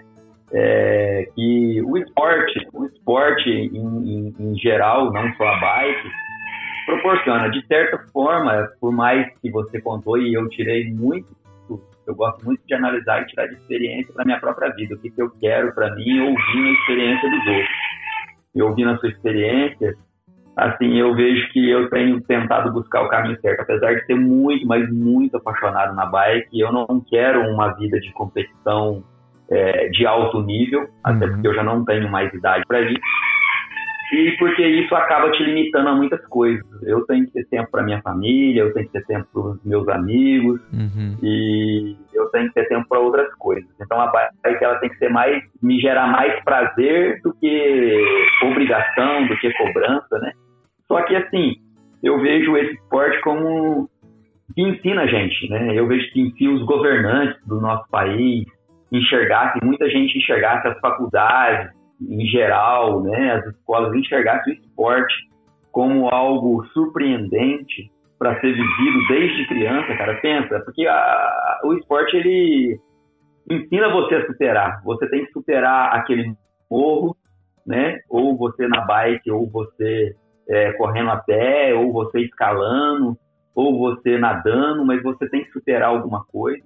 Você tem que superar os seus limites. Você não pode desistir porque se hoje eu não venci aquele morro, amanhã eu tenho que voltar lá e vencer ele. E isso vai te ensinando depois pro dia a dia. Talvez tudo que você fez né, na- no, no dia a dia de treino, de competição para você ser um atleta de alto nível e andar no topo, foi também que te ajudou a superar tudo isso que você passou aí, né, de na parte da saúde, virou, virou um hábito você se superar, né? E eu vejo que a bike faz isso, ela fez isso na minha vida também, e eu graças a Deus nunca caí, sou um cagão para descer e e porque eu sempre tenho muito cuidado em relação aos meus amigos que andam assim. Talvez se eu tivesse é, andando como eu ando hoje, na época que eu tinha os meus 17, 18 anos, aí era diferente. A gente não tem muito juízo, né? Mas hoje, com a idade, você vai diminuindo um pouco. Você fala assim, não, amanhã eu vou ter que trabalhar, eu tenho a minha filha É. em casa que precisa de mim, e aí você vai mais cuidar. Lógico que é tão emocionante que a gente acaba arriscando um pouco, mas não é como você disse aí, né? De várias vezes descer pra morte. A gente tem que dar uma segurada e Fiquei tal. marcada por isso aí. Então, assim, já cair a bike, você cai direto, né? Você acaba tendo uma quedinha ou outra, mas, assim, de passar é, por lesões graves, sérias, assim, de parar, não. Pelo contrário, eu vinha de uma, les... de uma lesão, não. Não, Assim, de um... Eu jogava bola e eu torci o joelho, não conseguia jogar mais bola, até quando eu estava lá em Aracaju. E aí eu achei que nunca mais ia conseguir praticar esporte. E a bike foi um, algo que eu montei em cima dela e o joelho não doeu nunca mais. E assim, até fortaleceu. Hoje eu não sinto nem. Hoje eu consigo fazer igual vocês, correr na montanha e eu não sinto mais dor no joelho. Antes eu não podia, eu não podia descer sem impacto nenhum no joelho. Uhum. E eu tinha um problema sério na lombar. Então, qualquer coisinha, eu cheguei a travar carregando ca- caixa de papelão vazio. Nossa. E a minha esposa depois teve que me dar até banho. E hoje eu faço qualquer coisa. Hoje no mountain bike eu sou um escalador. É, para subir montanha é comigo, até por causa do meu tamanho e do peso.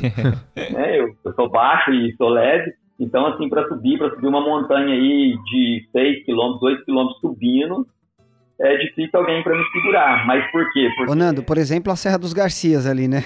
ali pra você café pequeno, né? É, então, assim, não é café pequeno, mas do lado de lá que, que a gente vem, o caminho dos anjos, é até mais leve que o lado que você desce chegando em Baipendi, É né? verdade. E eu faço esse caminho direto ao contrário. Inverso, louco. senhora. E ele, fa- ele É falou com uma naturalidade, né? Subir 6 km. Meu, é né? que, vo- é Meu, que tá você. doido. É que o Lucas não sabe do que que é. Não, pra você ter uma ideia, essa subidinha que ele tá falando aí, a gente desceu, né, no Isso, caminho dos anjos. é. O meu freio estourou o aí, meu velho. De descer? De descer. E ele subiu E pedalando? ele subiu. Ah, tá de brincadeira. Vocês conhecem o Carlos Alberto Olímpio, da família Olímpio, que compete em mountain bike é, profissionalmente? Não. Não. corria pela equipe TSW. Agora, há poucos dias, ele até correu disputando com a Vanzini. E ele é daqui da região. Eu ando muito com ele, a gente é muito amigo. Ele até esteve aqui em casa nesse feriado.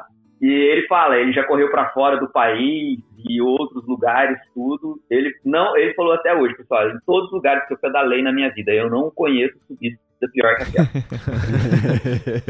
E assim, eu consigo subir lá, desde vocês conhecem lá, quando você chega lá embaixo, que termina aquele calçamento, Uhum. acaba, porque tem umas partes que são calçadas, né? Termina sim. o calçamento, passa uma pontinha e logo vocês vão subir uma subida bem forte para chegar numa estátua. Isso. Então, no final daquela estátua, eu vou, como eu faço ao contrário, né? Eu passo a estátua, desço, e quando eu pego a primeira parte do calçamento para subir até naquela placa onde tem escrito parque estadual, eu gasto menos de uma hora. Nossa, Nossa né? senhora. E, Um monstro. mas por quê? Porque a gente foi treinando e fortalecendo. Mas para quem tem um problema de coluna, e se você não tem essa coluna fortalecida, hoje você não subiria nem 10 minutos daquela subida. É. Né? Então, assim, a bike ela me proporcionou isso. O esporte, na verdade, me proporcionou isso. Hoje eu consigo correr bem, coisa e tudo, e não tenho mais esses problemas. Mas de queda, graças a Deus, de passar por isso, não. Eu tenho um cunhado também que participava também de Rio e já ficou três dias meio que apagado no hospital por bater o peito e a cabeça numa árvore também. Nossa senhora. É.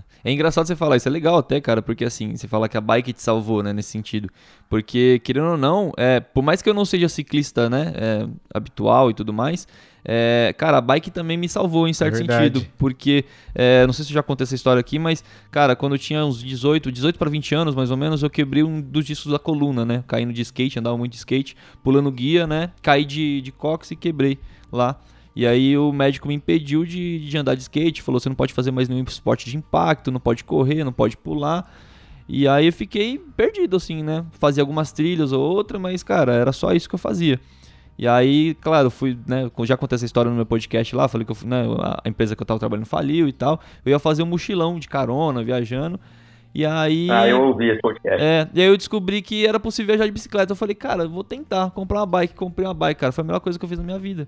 e Pô, assim, que a bike me salvou. E tanto que, né, na, na série lá que eu, que eu conto, né, do La Espina no YouTube, no, no episódio do Sala do Hino eu falo isso, né? Eu conto um pouco da minha história, da minha trajetória e o, o quanto foi importante, né, eu ter saído e a bike ter me ajudado nesse sentido, né? Porque eu nunca imaginei pedalar, eu nunca imaginei. Cara, a última vez que eu tinha pedalado eu tinha 5 anos de idade, sei lá, 10 anos, não sei. E, e querendo ou não, a bike também me salvou nesse sentido, então é bem legal. A bike no geral te dá, dis- É, não é muito legal. te, dá, te dá distância, né, cara? Sim, Isso é cara. satisfatório pra qualquer bicicleta, né, meu? Claro. Até pra uma criancinha que pega e fala, pô, vou daqui até lá a esquina fácil, é cara. É. Você fala dessas questões do, do, do cicloturismo aí, tudo, e, meu, é um puta desafio, né, cara? Sim, Porque é cara. dias em cima da bicicleta. E eu imagino que, pô, a perna, assim, o condicionamento tem que ser, né? Vai tem que, mudando, ser, né? tem que estar disposto a muita coisa, porque se der um, um ruim de quebrar, você tá na estrada, né? É, já- No meio do nada. Vai dormir no mato, né? É, Que não é um problema pra gente, É, mas não é na beira uma- da é. estrada, né? Então, é, você tocando nesse assunto, é, eu vejo assim, eu, como a minha esposa começou a pedalar, Uhum. e aí a gente fala assim, ah, nós estamos falando da bike porque nós estamos mais no mundo da bike, né? E que a bike salvou. Lógico, eu creio que todos os esportes salvam alguém de alguma Claro. coisa, sempre, principalmente o adolescente, né? Uhum. E, mas a bike salvou. Eu vejo a minha esposa, ela tem o mesmo problema que o Lucas, só que ela é de nascença, ela não tem a visão de um olho, ela tem, ela só enx- de um olho ela só enxerga vulto. E ela também não sabia andar de bicicleta. E aí quando ela começou a andar e hoje ela anda, ela adaptou tudo. Ela perdeu 10 quilos nesses últimos três anos andando de bicicleta Caramba. e hoje a gente vê assim a bike querendo ou não salvou ela, me salvou. É, hoje o nosso relacionamento é melhor, então assim o esporte você vê que ele muda a vida das pessoas. Com tenho amigos. Que vivia muito assim debilitado. A história do meu sogro mesmo que você conhece, né? O cara Uhum. com pressão alta, o, o exame tudo arrebentado, o médico falando que ele ia infartar, que ele ia morrer qualquer hora em cima daquele caminhão. Sim. E aí hoje o cara sai para andar de bicicleta e anda 100, 150 quilômetros num dia. Então, é, você vê assim a mudança de vida que, que gera isso na pessoa, né? É. E aí acaba virando um hábito. Eu costumo dizer que às vezes as pessoas falam assim, mas você vai andar todo dia, cara, o cicloturismo é isso e aquilo. É, a bicicleta, eu vejo, eu falo assim, a bicicleta é igual cachaça. Uma cura a outra. você, leva- você- você pedala hoje, você tá arrebentado, você não tá aguentando. Você vai levantar da cama, o corpo tá tudo doendo. Aí o que, que você faz? Monta na bicicleta e vai andar. E agora mesmo o seu corpo tá tinindo, tá? É, uma Não, cura Melhor outra. analogia de todas. Não, não é. Nando, Nando, eu costumo dizer que depois que você faz um pedal de 100 km, você fica lá o dia inteiro, 140 km, você pega nojo da bike, cara. Você volta falando, não vou pedalar mais um mês. Aí dá no outro dia de manhã, você tá recuperado, você fala, puta, outro rolê agora, velho. Já quero. entendeu? É impressionante. Vira um Às estilo de vida, né? É, não, e às vezes você tá no pedal em algum lugar e é tão sofrido, é tão difícil, cara. Você tá ali chorando e xingando e reclamando, você fala assim, É. nunca mais, não vou, e é isso e aquilo. Aí quando você chega, cara, e aí você vai ver as fotos que você tirou, e você É, começa a postar aquelas fotos, você viveu. falar assim, pá, pô, bateu saudade, vou voltar de novo. é um vício, né? É isso mesmo. Mas deixa eu te perguntar uma coisa. Você falou aí tudo da, da, da superação, do que a bike faz no esporte. A gente gosta de andar de bike. O Emanuel falou da história dele, o Chuck aqui. Mas o que, que você acha de um cara que andou pela Cordilheira dos Andes inteira com a bike e não sabe fazer nada de manutenção da bike? Eu falo isso É, eu porque... ouvi, cara, eu ouvi a história. Eu falo isso porque eu cara. também não sei O cara é muito tipo, louco. nem mexer no freio Muito da louco. bike, entendeu? Não, assim, o que, eu, o que eu ouço vocês falando aí, quando a gente tava falando de peça de bike, de quebrar muito, cara, é que, assim, às vezes, igual vocês, assim, igual ele, que saiu, assim, muito na aventura, e ele comprou uma bike que não era pra isso. É, ele comprou é. uma bike pra ir na padaria, pra ir ali, aqui e voltar, entendeu? Na verdade, assim, igual, por exemplo, a- a- o câmbio, por que, que ele quebra e ele entra na raia? Porque, na verdade, você comprou um- uma bicicleta com câmbio pra você andar mais no asfalto, passeio. Exatamente. E aí você vai e põe a bicicleta pra descer montanha, cara. E aí a mola dele é muito molinha. E ela bate pra tudo quanto é lugar. Exato. né? É que nem Então, o corredor de asfalto que quer correr na trilha. É, Se tipo quebra. eu. É. É. E tem ao contrário também, né? Porque dói pra caramba correr no asfalto. Lógico, é massivo. É, Ó, é. Dói. É, constante. dói, é, cara. é só impacto, é Costume, né? Pô, legal. Ô, agora eu queria fazer uma, uma pergunta pro, pro Lucas aqui, né? Contou aí toda essa parte da competição aí, do, da história de superação dele no acidente, mas é, antes você tinha comentado sobre aquelas privações que você fazia, né, para se preparar para as provas e tal. E você estava contando aquilo e eu estava pensando que eu, eu fiquei feliz em ouvir aquilo e de você assumir que era um egoísmo, porque eu faço exatamente o contrário. Eu não me privo de nada, cara, sabia? É, eu gosto de correr assim, né, com né? Eu, eu treino para competir com, com um rendimento, mas não pela gana de querer ganhar, é para eu não me machucar e para eu chegar bem, sabe? Para eu chegar inteiro, não chegar quebrado e tal.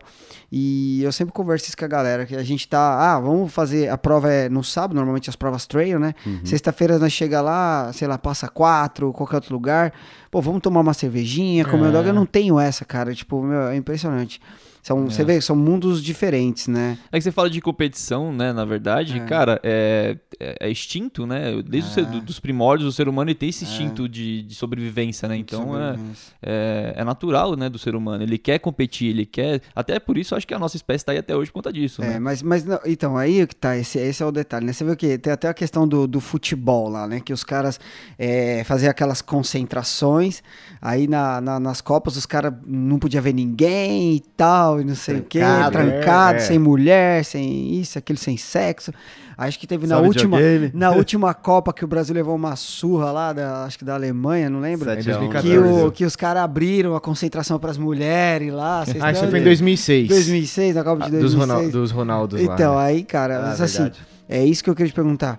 Fez muita diferença você se privar de tudo isso, de né, de estar mais perto da sua família pra você? Ou você acha que, que foi uma bobagem que poderia ter tratado de uma forma diferente, né, nesse sentido, assim? É, você é mais evoluído espiritualmente que eu nesse sentido, porque você já faz isso. Eu tive que dar uma, tomar umas porradas pra pensar assim. Eu acho que fez. Três títulos brasileiros, dois paulistas e várias etapas que eu consegui ganhar. Então, isso me, me pegava, sou do, do lance de esporte, de competição. Então, isso me pegou. Eu acredito que sim, fez toda a diferença. Eu entrei numa miopia grande porque era aquilo, eu não tinha grana para estudar, faculdade, como eu falei, queria fazer faculdade, mostrar, né, é, para minha mãe em Dar o especial, retorno, dar né? o retorno para minha mãe de alegria, né? Então eu eu encarei, eu fiquei nessa miopia de tipo assim, eu preciso ser bom nisso. Só que eu não tenho dinheiro para Uhum. ser bom nisso, então eu tenho que fazer uma coisa compensar a outra. E aí eu entrei nessa. Eu tive uma sorte muito grande, porque eu conheci minha ex-mulher com 16 anos e ela en- entrou nessa comigo. Ela Eu só abraçou fui- sua causa. Meu, ela entrou nessa e não reclamava. E, e mas sentia. E aí eu tive que tomar essas quedas pra, pra evoluir, cara. Eu, ti, eu tava no hospital, entrou uma amiga minha, tia Vanessa, anda de motocross hoje na Cantareira, corre também, é, gosta do esporte. Ela me disse uma frase, cara, que até hoje eu, eu lembro dessa frase, que é tipo assim, ó, o corpo sofre, o espírito evolui. Uhum. Então, cara, eu sofri no corpo, manja, e o meu espírito evoluiu pra isso. O lance do egoísmo é porque, tipo, você vai fazer um esporte. Você for lá detonar o joelho, quem que vai cuidar? É sua mãe. É. É você, você não vai conseguir ficar sozinho, é sua namorada, no caso era a minha família. E eu não via isso como um egoísmo, porque eu falava, tamo junto, tamo aqui e tal, É, um eu faço outro. minhas coisas, você tem que cuidar de mim. Não é assim, cara. Hoje em dia, tipo, que eu me limito muito nos esportes radicais, e não faço, como abandono, Uhum. tipo, não quis fazer parapente, porque também não me dei bem, mas enfim. Por conta disso, tipo, se eu me machucar, o lance de voltar a pedalar, que você me, pergun- me perguntou, Emanuel, é, é isso, assim, tipo, eu tenho medo de tomar uma quedinha, dar uma cocada e Claro. dar merda. Se travar. Dá uma merda Porra, pior, é. talvez. É, dar uma merda pior. É. Então, eu, tipo, não vou fazer. Não vou. Melhor evitar. É. Mas eu, eu, eu respondendo essa pergunta mais simples e direta, eu acho que fez muita diferença. E eu acho que faz. E eu acho que vale a pena. Você se poupar de, de, de beber pra competir. Você se poupar. Sexo eu acho que hoje não é. sexo não era uma, sexo te não é uma idiotice. Eu corri o sério risco de ser corno. Mas, mas esse negócio sexo aí. não esquece isso. Esse cara. negócio do sexo, até no Rock Balboa, ele fala pro, pro filho do Creed lá no filme que esse bagulho enfraquece as pernas É antes verdade, das lutas, tá é ligado? verdade. Então não faz Cara, que enfraquece as E pernas. você fica bruxão. É, mano, se você não energia quer. Era, é- era aquilo, era cinco minutos que eu tinha que, tipo, dar tudo de mim pra descer. Que eu tinha que pedalar mesmo Explosão. e pedalar. E pedalar pra baixo. Porque você tá descendo, pulando lá embaixo e pá, cai pedala e pedala de novo. É. Não para, só para daqui cinco minutos. Você vai dar- descer no gás. É, Então eu precisava disso. Eu precisava de energia, eu precisava de Você concentração, precisava 100%. acumular né, a testosterona. Isso. E aí o lance do downhill, e, e- e certamente o Nando tem, sabe mais que eu isso aí também, é, quando você anda na trilha de bike, quando você pega uma velocidade, você tem que ficar ligeiro. Sim. Senão você vai claro. tomar um capote. E se Claro. você toma um capote, é pedra e árvore. É. Não tem jeito. Você vai cair no asfalto, você cai, você dá uma lixadona, dá aquela ralada, mas você, É. pum, vai embora, desliza. Ali não, aí você, ou você vai trancar Você na árvore, ou você vai trancar Barranco, na pedra. né, essas coisas. Então você tem que ficar muito atento. E isso é, eu, eu acho que é treino e acho que é dedicação. Eu acredito muito nisso. Eu acho que é, você precisa tipo se privar mesmo. Se você quer ir, você precisa. Você tem que entender que é um egoísmo, mas você precisa. Eu não consigo ver hoje atletas de grande performance vivendo uma vida Comum. como eu vivo E hoje. chegando no, no topo, é. Eu diria que Não é o vai preço, chegar, né? Não cara. vai É chegar. o preço, Não vai tem que trocar chegar. alguma coisa pela outra. É. Talvez, assim. É. Tirando, É. tirando esses jogadores de futebol que nem Romário, que ia pro jogo lá, Mas ficava é com as mulheres, o técnico chamava ele e entrava fazer três gols. Não é assim a vida, entendeu? É É. um outro que é assim, Eu entendeu? tenho uma analogia muito louca que eu ouvi esses dias, cara, que eu acho que é bem isso, assim. É tipo Messi e Cristiano Ronaldo. O Messi é talento, né? É, eu o falo cara isso é também. classe, assim, você pega na bola e fala, meu, o cara é talento. Maestro. Cristiano Ronaldo não, Cristiano nasce- é preparado, né? Exato. Ele Ele, não é bom, de madrugada, tipo, é diferente. Entenda, ele é ótimo, mas ele não é um cara bom, ele foi treinado e preparado Isso e hoje bom. ele tem uma performance que Isso, você fala, eu meu, monstro, velho. Claro. Exatamente Então é que tipo, eu é penso. treinamento versus é, Nasceu com talento. aquilo, Talento, É. é. Eu acho que eu era mais treinamento. claro. Justo pelas minhas limitações de, de visão e etc., eu acredito que eu era mais treinamento. Hum. Então, é, se eu pudesse dar um conselho para qualquer atleta hoje, tipo, vai, se dedica, mas se dedique com moderação, porque você precisa ter uma vida. Exato. Aonde que foi um grande erro e uma miopia enorme assim, e eu levei isso até os 30 anos? Cara, eu não ganhava dinheiro. E aí, meu, não, tem- não fecha a conta, você tem que Claro. levar grana. Esporte MTB hoje não é modalidade, tipo, olímpica, vai, que dá dinheiro. Hoje ainda é mais famoso e tal, mas daquela época, em meados de 2000 e 2000 e pouquinho, tipo, meu, você não ganha grana. Hoje, o nosso principal atleta do Brasil de mountain bike da Rio faz competição fora, ganha 3 pau e meio por mês. Que isso. Porra, é um dinheiro legal, é um dinheiro legal, mas você vive com uma família, dois É, é filhos, complicado. em São Paulo. Se você só Três tá acidente, mil 3 mil reais não e paga. É, cara. Pra competir. E aí tem um lance Porra, muito meu. grande. Tem data pra final. O cara com, sei lá, vou chutar aqui, com 40, 40 e poucos anos, ou com a minha idade, 39, o cara não vai competir com a elite, com os moleques de 15, 20. A É. carreira vai, su- pra vai Não subir, vai, né? cara. E aí você vai manter três, vai deixar de ganhar três, aí você se dedicou. Então, acho que assim, se você tá num esporte karatê, um esporte olímpico que você fala, meu, vai me dar um retorno, você precisa ter essa visão já. Eu acho que vale a pena se dedicar 100% e as pessoas que estão do lado vão precisar entender porque é um sonho seu e você precisa levar ele pra frente ou fazer. Sim. Se você tá num esporte como foi isso, tipo um, um trail, eu não Como vejo- eu, por exemplo, que eu que não eu, vejo- é, que eu não, é, isso não é meu, não é o meu futuro, né? Eu treino e, e tudo, você tem mas seu não, trabalho. é, eu tenho o meu trabalho e eu sei que eu não vou ver disso. Então, talvez por isso, é, eu levo a sério, mas eu não sou aquele não cara que me uma priva noite, das coisas. não é. perca Claro. uma noite com a sua É, namorada, cara. Eu não vou, não é, faça então, isso. Eu não vou deixar de, de, de sair com os meus amigos, Beber uma de, cerveja de, e tal. é, de aproveitar um momento de vida, porque talvez eu vá mal numa prova, cara, pra mim não vai, pô, não Não vai, diferença. não vai- é, assim, é que tem gente que se frustra demais. Eu não sou esse cara frustrado, né, com, com, com os resultados ruins ou bons pra mim, eu corro porque eu gosto, né? Então, Eu, eu acho que o problema da competição não é a competição em si, e sim a forma como você lida com ela. como você né? encara, é. Exato. Sim. a- a- a- isso pode ser tóxico ou pode ser saudável, então depende muito. Mas é difícil chegar nesse raciocínio, Claro. cara. É, A gente fica míope, essa é, a É. real. Você fica míope. E se- principalmente se você comece bem. Sim. Você comece bem e fala, meu, tá certo, estamos no caminho. E aí você fica míopezaço, assim, tipo, não enxerga, não vê pro lado, né? Claro. Fica egoísta. Essa é a real, velho. Sim, eu, Beleza. eu fico analisando. Eu vejo assim que é muito questão de escolha, né? O que que a gente quer para a vida da gente, qual é a idade que a gente tem, aonde a gente vai conseguir chegar e se você quiser, eu creio que você tem que acreditar nesse sonho, que foi o que o Lucas fez, porque ele tinha condição na época para isso, né? E, e aí tem que ir mesmo, cara. Se você escolheu andar no topo, você tem que fazer tudo para andar no topo Claro. né? E é difícil, às vezes, a gente comparar o ciclismo e alguns outros esportes com o futebol, porque, igual você está falando, no futebol você tem o talento e tem o cara que treina. É. Agora, se você quiser levar para o mountain bike, para o downhill, você não tem o talento. O, o, o talento sem o treino não chega em lugar nenhum, entendeu? Porque o cara ele pode ter todo o talento do mundo na trilha, mas se ele não treinar, ele não tem performance para aquilo. Então o cara tem que se abdicar de muita coisa mesmo Uhum. para ele andar nesse alto nível, para ele andar. Então, assim, são questão de escolha. Eu sou muito estilo do Wilton. É, eu treino, eu me preparo, mas muito porque eu gosto, porque eu sou apaixonado. Para mim terminar a prova, para mim curtir a prova. É, e então assim, eu já participei de várias provas, é, Mineiro de mountain bike, é, Copa Internacional, é, participei do Brasil Challenge em dupla, e aí a gente, esse eu consegui pegar, pegar, o primeiro lugar, eu acho que foi o único primeiro lugar que eu peguei. Que legal. Ficamos em terceiro lugar em dupla também no Campeonato Mineiro de MTB, é, em dupla. Só que assim, a gente ia sem, sem essa neura. Nós estamos lá para ganhar, nós somos amador, estamos aqui para curtir, a gente tem que vencer, superar os nossos obstáculos, ter uma história para contar depois, curtir demais a trilha. E outra coisa, hoje eu acabei de aprender e entender que por que, que eu quase nunca chego bem e ganho uma prova, pô. Porque eu ficava nervoso um dia antes da prova e falava para minha esposa, vamos amar porque eu preciso me relaxar aqui. então, Cara, você tá certo, meu. Entendeu? Então, assim, vamos. Cara, eu preciso dar uma relaxada, então vamos sentir. E assim, mas é, é. A competição, eu falo hoje, o ano passado já foi um pouquinho mais lento.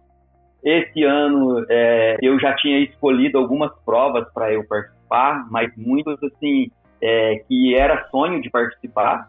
Então eu não tinha condição nenhuma, até porque eu quis subir de modalidade uhum. e participar nas provas que são mais longas.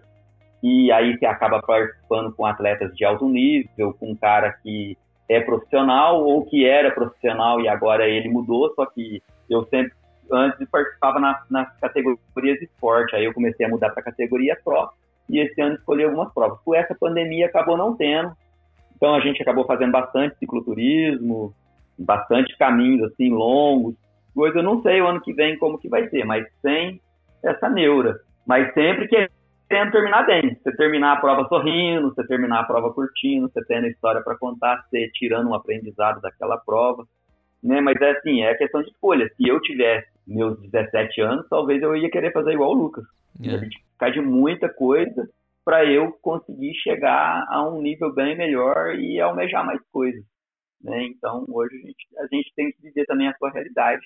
Mas o importante é curtir. É a curtição que a gente tira Exato. de tudo, né? As amizades que você faz em todas as provas. Cara, é muito legal isso, cara. Até vocês passaram aqui, né, há, pouco tempo, o Wilton passou aqui com o Marlon, né? É, passamos... E gente... conheci ele aquele dia e, e, e, fizemos amizade depois pelo, pelo, pelo Instagram. Instagram. e a gente conversa, ele me manda mensagem direto, é. cara, louco, às vezes, pra vir aqui pra gente marcar alguma coisa junto. Então, assim, isso é bom demais. Isso é bom demais. Isso é uma coisa que eu não quero perder, entendeu? Que eu quero continuar fazendo sempre. É demais. E, cara, você vê que, puta, eu fico feliz demais de ter vocês aqui, porque Assim, a gente não pensou nisso, mas é o Lucas é um, é um lado, é o Ying Yang, o é, negócio aqui. Exatamente. Né? Tem, tem exatamente as duas visões. Isso é muito rico, assim, né? A gente busca, um passa né? uma, uma posição e o outro passa outra. Isso é, é muito importante, né? Do, de, de ter esse equilíbrio ou também de não ter, né? O cara saber né, do, de como funciona não, os dois lados. Só dispor os dois né? lados, Ou você já... transa ou você não transa. Pô, agora perdeu, né? Vai ficar me zoando com isso, né? não, as brincadeiras à parte, cara, você vê que é aquilo, né? os resultados, eles, pra gente chegar lá, a gente precisa realmente se sacrificar yeah. de alguma forma, né? Precisa se dedicar. É, o ano passado, por exemplo, eu, falando de mim, assim, eu, eu tava muito dedicado focado à corrida. Então eu, eu estava muito focado e eu obtive muitos bons resultados. Negócio que você falou de descer uma escadaria que você tem que passar antes lá para conhecer. Era isso que eu fazia. Ah, eu vou, ia ter uma prova que ia passar na Serra Fina. O que, que eu fiz? Eu fiz a travessia da Serra Fina seis vezes. É. Em pouco mais de. em dois meses. Entendeu? Então eu, eu estava, eu tava com. Eu fechava o olho e eu já imaginava outra vez. Eu sabia cada metro que tinha. É. é. isso, a gente tem que se. Mas aí eu me privei de muitas coisas. Todo final de semana eu estava indo para lá. Eu Sim. não estava com a minha família, não estava com os meus amigos, né? No máximo o Leno que ia fazer um, um staff, a Júlia, a Marina lá, ou um outro amigo, mas então, você vai se privando de algumas coisas, né? Quando você escolhe o foco no negócio, né? E, e, faz parte também. Eu acho, eu tenho muitos amigos que são competitivos, né? É, e eu acho que eles estão certos. Se você quer obter resultado, você tem que se empenhar mesmo. Se você quer passar num concurso público que é difícil, você tem que se trancar, você tem que estudar e você tem Se que. privar, você-. Você vai se privar. E Exato. a vida é assim. Você não, a gente não consegue abraçar o mundo. Quando eu tinha, acho que, sei lá, uns 20, 20 e poucos anos, eu queria, cara, estar com todos os meus amigos ao mesmo tempo. Os, os amigos do skate, o amigo do handball, que eu joguei handball muitos anos, os amigos da poesia, os amigos da trilha, da faculdade. E, e- e chegou uma hora que eu comecei a ficar triste por isso, porque você faz boas amizades em todos os Não lugares, consegue juntar todo mundo. só que você não consegue juntar todo mundo. É. Entendeu? Não tem jeito, a vida, a vida impõe isso pra gente, essa- essas coisas, não tem jeito, né? Vai perder de algum lado, né? É. Você falou dessa, escolhas, né? dessa sua época de treinamento, mas o resultado veio, né? Veio, não, Veio. sim, tem, cara. Nessa É, prova mesmo o resultado veio. Veio, é. Puta, essa prova foi demais, assim. Puta, prova eu fiquei. acho Meninão que- aqui não faz concentração, Tá bebe uma cervejinha É e no outro dia vai lá e ganha. Pode. Pô, mas Tá tava vendo? tipo três meses lá, não, sim, sim. seguido. sim. É, não. E vem, cara, né? é, é isso que me, que me pegava, assim, porque eu fazia e vinha. Fazia e vinha. Aí você fala, meu, então vai mais, vou fazer mais. Sim. E, meu, é isso, 20 anos você tá, meu, bufando, É, né, cara? Você tá Ainda mais quando tem resultado, e você vai tal. que vai. E aí você vê resultado no que você tá fazendo. Aí, Aí- você, acri- aí você entra na miopia. Que Aí tá- você, eu fico Exato. pensando, né, cara, que nem na prova da La Mission lá, que eu cheguei em quarto no geral. Porra, cara, Porra. primeira prova que eu tava fazendo, de 62 quilômetros, cheguei em quarto no geral. Aí você vai Bruta, já. né? Aí você tá né? aqui, é, bruta. Bruta. Você tá falando com o Lucas, porque o cara, não, eu dormi sozinho 10 noites, não sei o que. Eu falei, puta, se eu tivesse dormido, eu acho que eu tinha ganhado. né? se eu não tivesse tomado uma cerveja dois dias atrás, ou na mesma na noite antes da prova. Mas é aquilo, né? Pra mim, é, não seria um. Não foi um grande problema. Pra mim foi uma felicidade, Lógico. meu, que eu externei de várias formas. Foi incrível. Mas, se eu tivesse me sacrificado um pouquinho mais, por do- eh, eu perdi a prova por um quilômetro e meio. Deve chegar de um quilômetro atrás do cara em questão de, de tempo. De, de minutos foi 10 a 12 minutos. Caramba. Então, meu, foi, foi um detalhe, né? E chega no final com aquela sensação, porra, se eu tivesse puxado, né, É, cara? Aquela então. parte dava pra dar um gásinho a mais, né? É, então, se você tivesse dado uma esticadinha, mas é isso, né? A gente tá. Eu, eu sou o la, eu sou o lado do. É. O lado do. Vocês estão da- certos, é. Nando também, pô, puta experiência, cara, incrível, imagina. Então, você fala isso aí, eu vejo assim, é, eu já, vivi essas duas experiências. E às vezes você está tão bem preparado, tão bem treinado para aquilo, e você sabe que você tem condição de estar naquele pódio, você sabe que você tem condição de estar e, é, naquela colocação. Sim. Mas às vezes você se preparou, preparou, mas você não não imaginaria que você estaria naquele lugar. Então, por mais assim que você chega lá e quando você chega, você tá naquela posição do pódio, por exemplo, aí você até pensa, poxa, se eu tivesse feito mais, treinado mais, mas pelo outro lado, você tem uma alegria tão grande que você nunca imaginou que estaria ali naquele momento, né? É. Então tem tudo isso que o Will está falando aí. Eu entendo esse lado dele, que às vezes você fala assim, não, eu vou treinar para correr bem, para estar muito bem, mas talvez você, pô, primeiro, segundo, terceiro lugar, cara, não, tem tanta gente que está fazendo tanto mais que eu aí para estar tá merecendo isso aí, né? Porque a prova e a colocação numa prova é por isso, né? Quando você faz uma prova de 60 quilômetros que tem 500 pessoas e você chega em quarto e fala, meu, Pô, cara, É. olha pra trás assim e fala, pô, eu sou o 4, atrás de mim, meu, porra, tem 496, é. né? Então, cara, é- a gente tem, moral, né? é, você tem que se Cê- dar moral, sabe? é, Vale a pena. Você tem, tipo, é. O esforço foi meu, né? Porra, O esforço lógico, foi meu, meu. pô. Pô, caramba, meu. É, a gente tem que, né, tem que... Mas você sabe que isso que o Nando, que o Nando falou aí é, é, é muito louco, cara, porque eu, ti, eu hoje, hoje, minha vibe de vida é essa de vocês. Eu tive que evoluir pra isso, por, por sofrer mesmo nesses lances que eu comentei. Sim. E por muito tempo esse lance de tipo, de dar uma. é, eu brochei com competição. Essa é a real, qualquer tipo. Eu não quero competir mais nada com ninguém, cara. Eu não preciso competir mais nada com ninguém. Sua cota acredito já foi. Cara, eu não. Eu, eu, eu bodiei, essa é a real. É uma coisa minha, eu sei que é um pensamento meu, assim, de, de sofrência, de vida, aquelas coisas que eu vou ficar velho chato e tal. Mas é, é, é um pensamento meu. Eu não quero mais competir com ninguém, não tem por que eu competir com alguém. Isso é uma coisa que eu sofria bastante. Uhum. Eu tinha um amigo meu, cara, na faculdade, que era o Neguinho.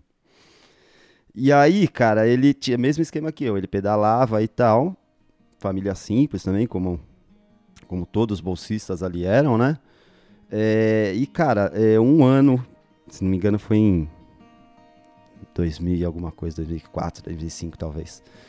Um ano ele perdeu a bolsa de estudo, cara. Porque ele não conseguiu competir. Aí ficou eu em primeiro, que foi o ano que eu levei o brasileiro, ficou o cara segundo, ele terceiro, os caras, pum, tesouraram ele. É. E eu via isso dia a dia no pódio, porque a gente ia junto, era todo mundo da mesma facu, a gente ia pras competições, ficava naquela vibe e via. E, cara, é... toda vitória é calcada de uma derrota. Não tem jeito. Você ganhou, o cara de trás Tem perdeu. alguém sofrendo sempre. né? É. Cara, tem um sofrimento nisso, velho. É. Mentalmente tem um sofrimento nisso. E é triste, porque eu sofri por causa que esse cara perdeu a bolsa. Porque eu não tinha mais meu parceiro ali, Nossa. ele não conseguia estudar. E hoje, cara, eu perdi tanto assim essa distância com o cara, nem de, tipo, do Instagram da vida, que eu não sei nem se o cara conseguiu completar a facu. E Caramba. essas coisas foi me pegando, assim. Então hoje mesmo, cara, que nem eu comecei a correr, eu entrei em umas competições de trail. Fiz Indomit, fiz KTR, fiz uma porrada. E eu pensei que eu tinha perdido isso. Eu falei, ah, vou dar uma virada. Cara, e não. Tudo bem, eu não fui tão bem também quanto na bike, mas é, tipo, eu senti aquele lance de competição, Adrena. puta glamour e tal, Adrena. e você via que o cara ganhava e os outros tudo já. Pô, ficava assim, É. porra, me dediquei pra caramba, fui seis meses na pista, gastei mó dinheiro, subi, desci É. e não arrumei nada. Então isso me pegou esses assim, dois lados da tipo, no moeda. Às vezes tem alguém cara. que tá, tá fazendo isso porque, quer, porque quer pessoas, viver é. disso, né? Também. Isso. E tem a pessoa que tá fazendo por prazer. Às vezes a pessoa que tá fazendo por prazer tá passando dessa. Então tem esses dois lados da moeda que é, é meio complexo você tentar entender, né, cara? Ah, não, é, é o que eu falei, é uma ideia minha, né? Um raciocínio Sim. meu ainda. Claro, mas é super válido, cara. É, eu fiquei dei uma bodeada nesse lance de competição. Essa é a real. Por conta das tristezas das pessoas que eu vi, Sim. cara. É, as, as experiências levam sempre a algum sentido. resultado assim que vai te, te marcar de alguma forma, né? E vai fazer você tomar outras atitudes. É. que tem o competidor que é, que é o competidor que compete porque ele gosta mesmo do esporte, porque ele ama. Eu não sei, posso estar falando muita bobagem aqui. Eu acho que tem o competidor que é o ganancioso, sabe? Não sei se talvez. Uhum. É um Tem Muttley, aí, Isso né? também. É o famoso Muttley. Eu- medalha, eu medalha, medalha. falar A assim, qualquer custo, né? É. Quero levar a qualquer custo, né? Isso. Passa por cima das É, pessoas. tudo- ah, tem cara que, puta, que corta caminho, que tem cara que, que usa algum artifício a mais de sobressair.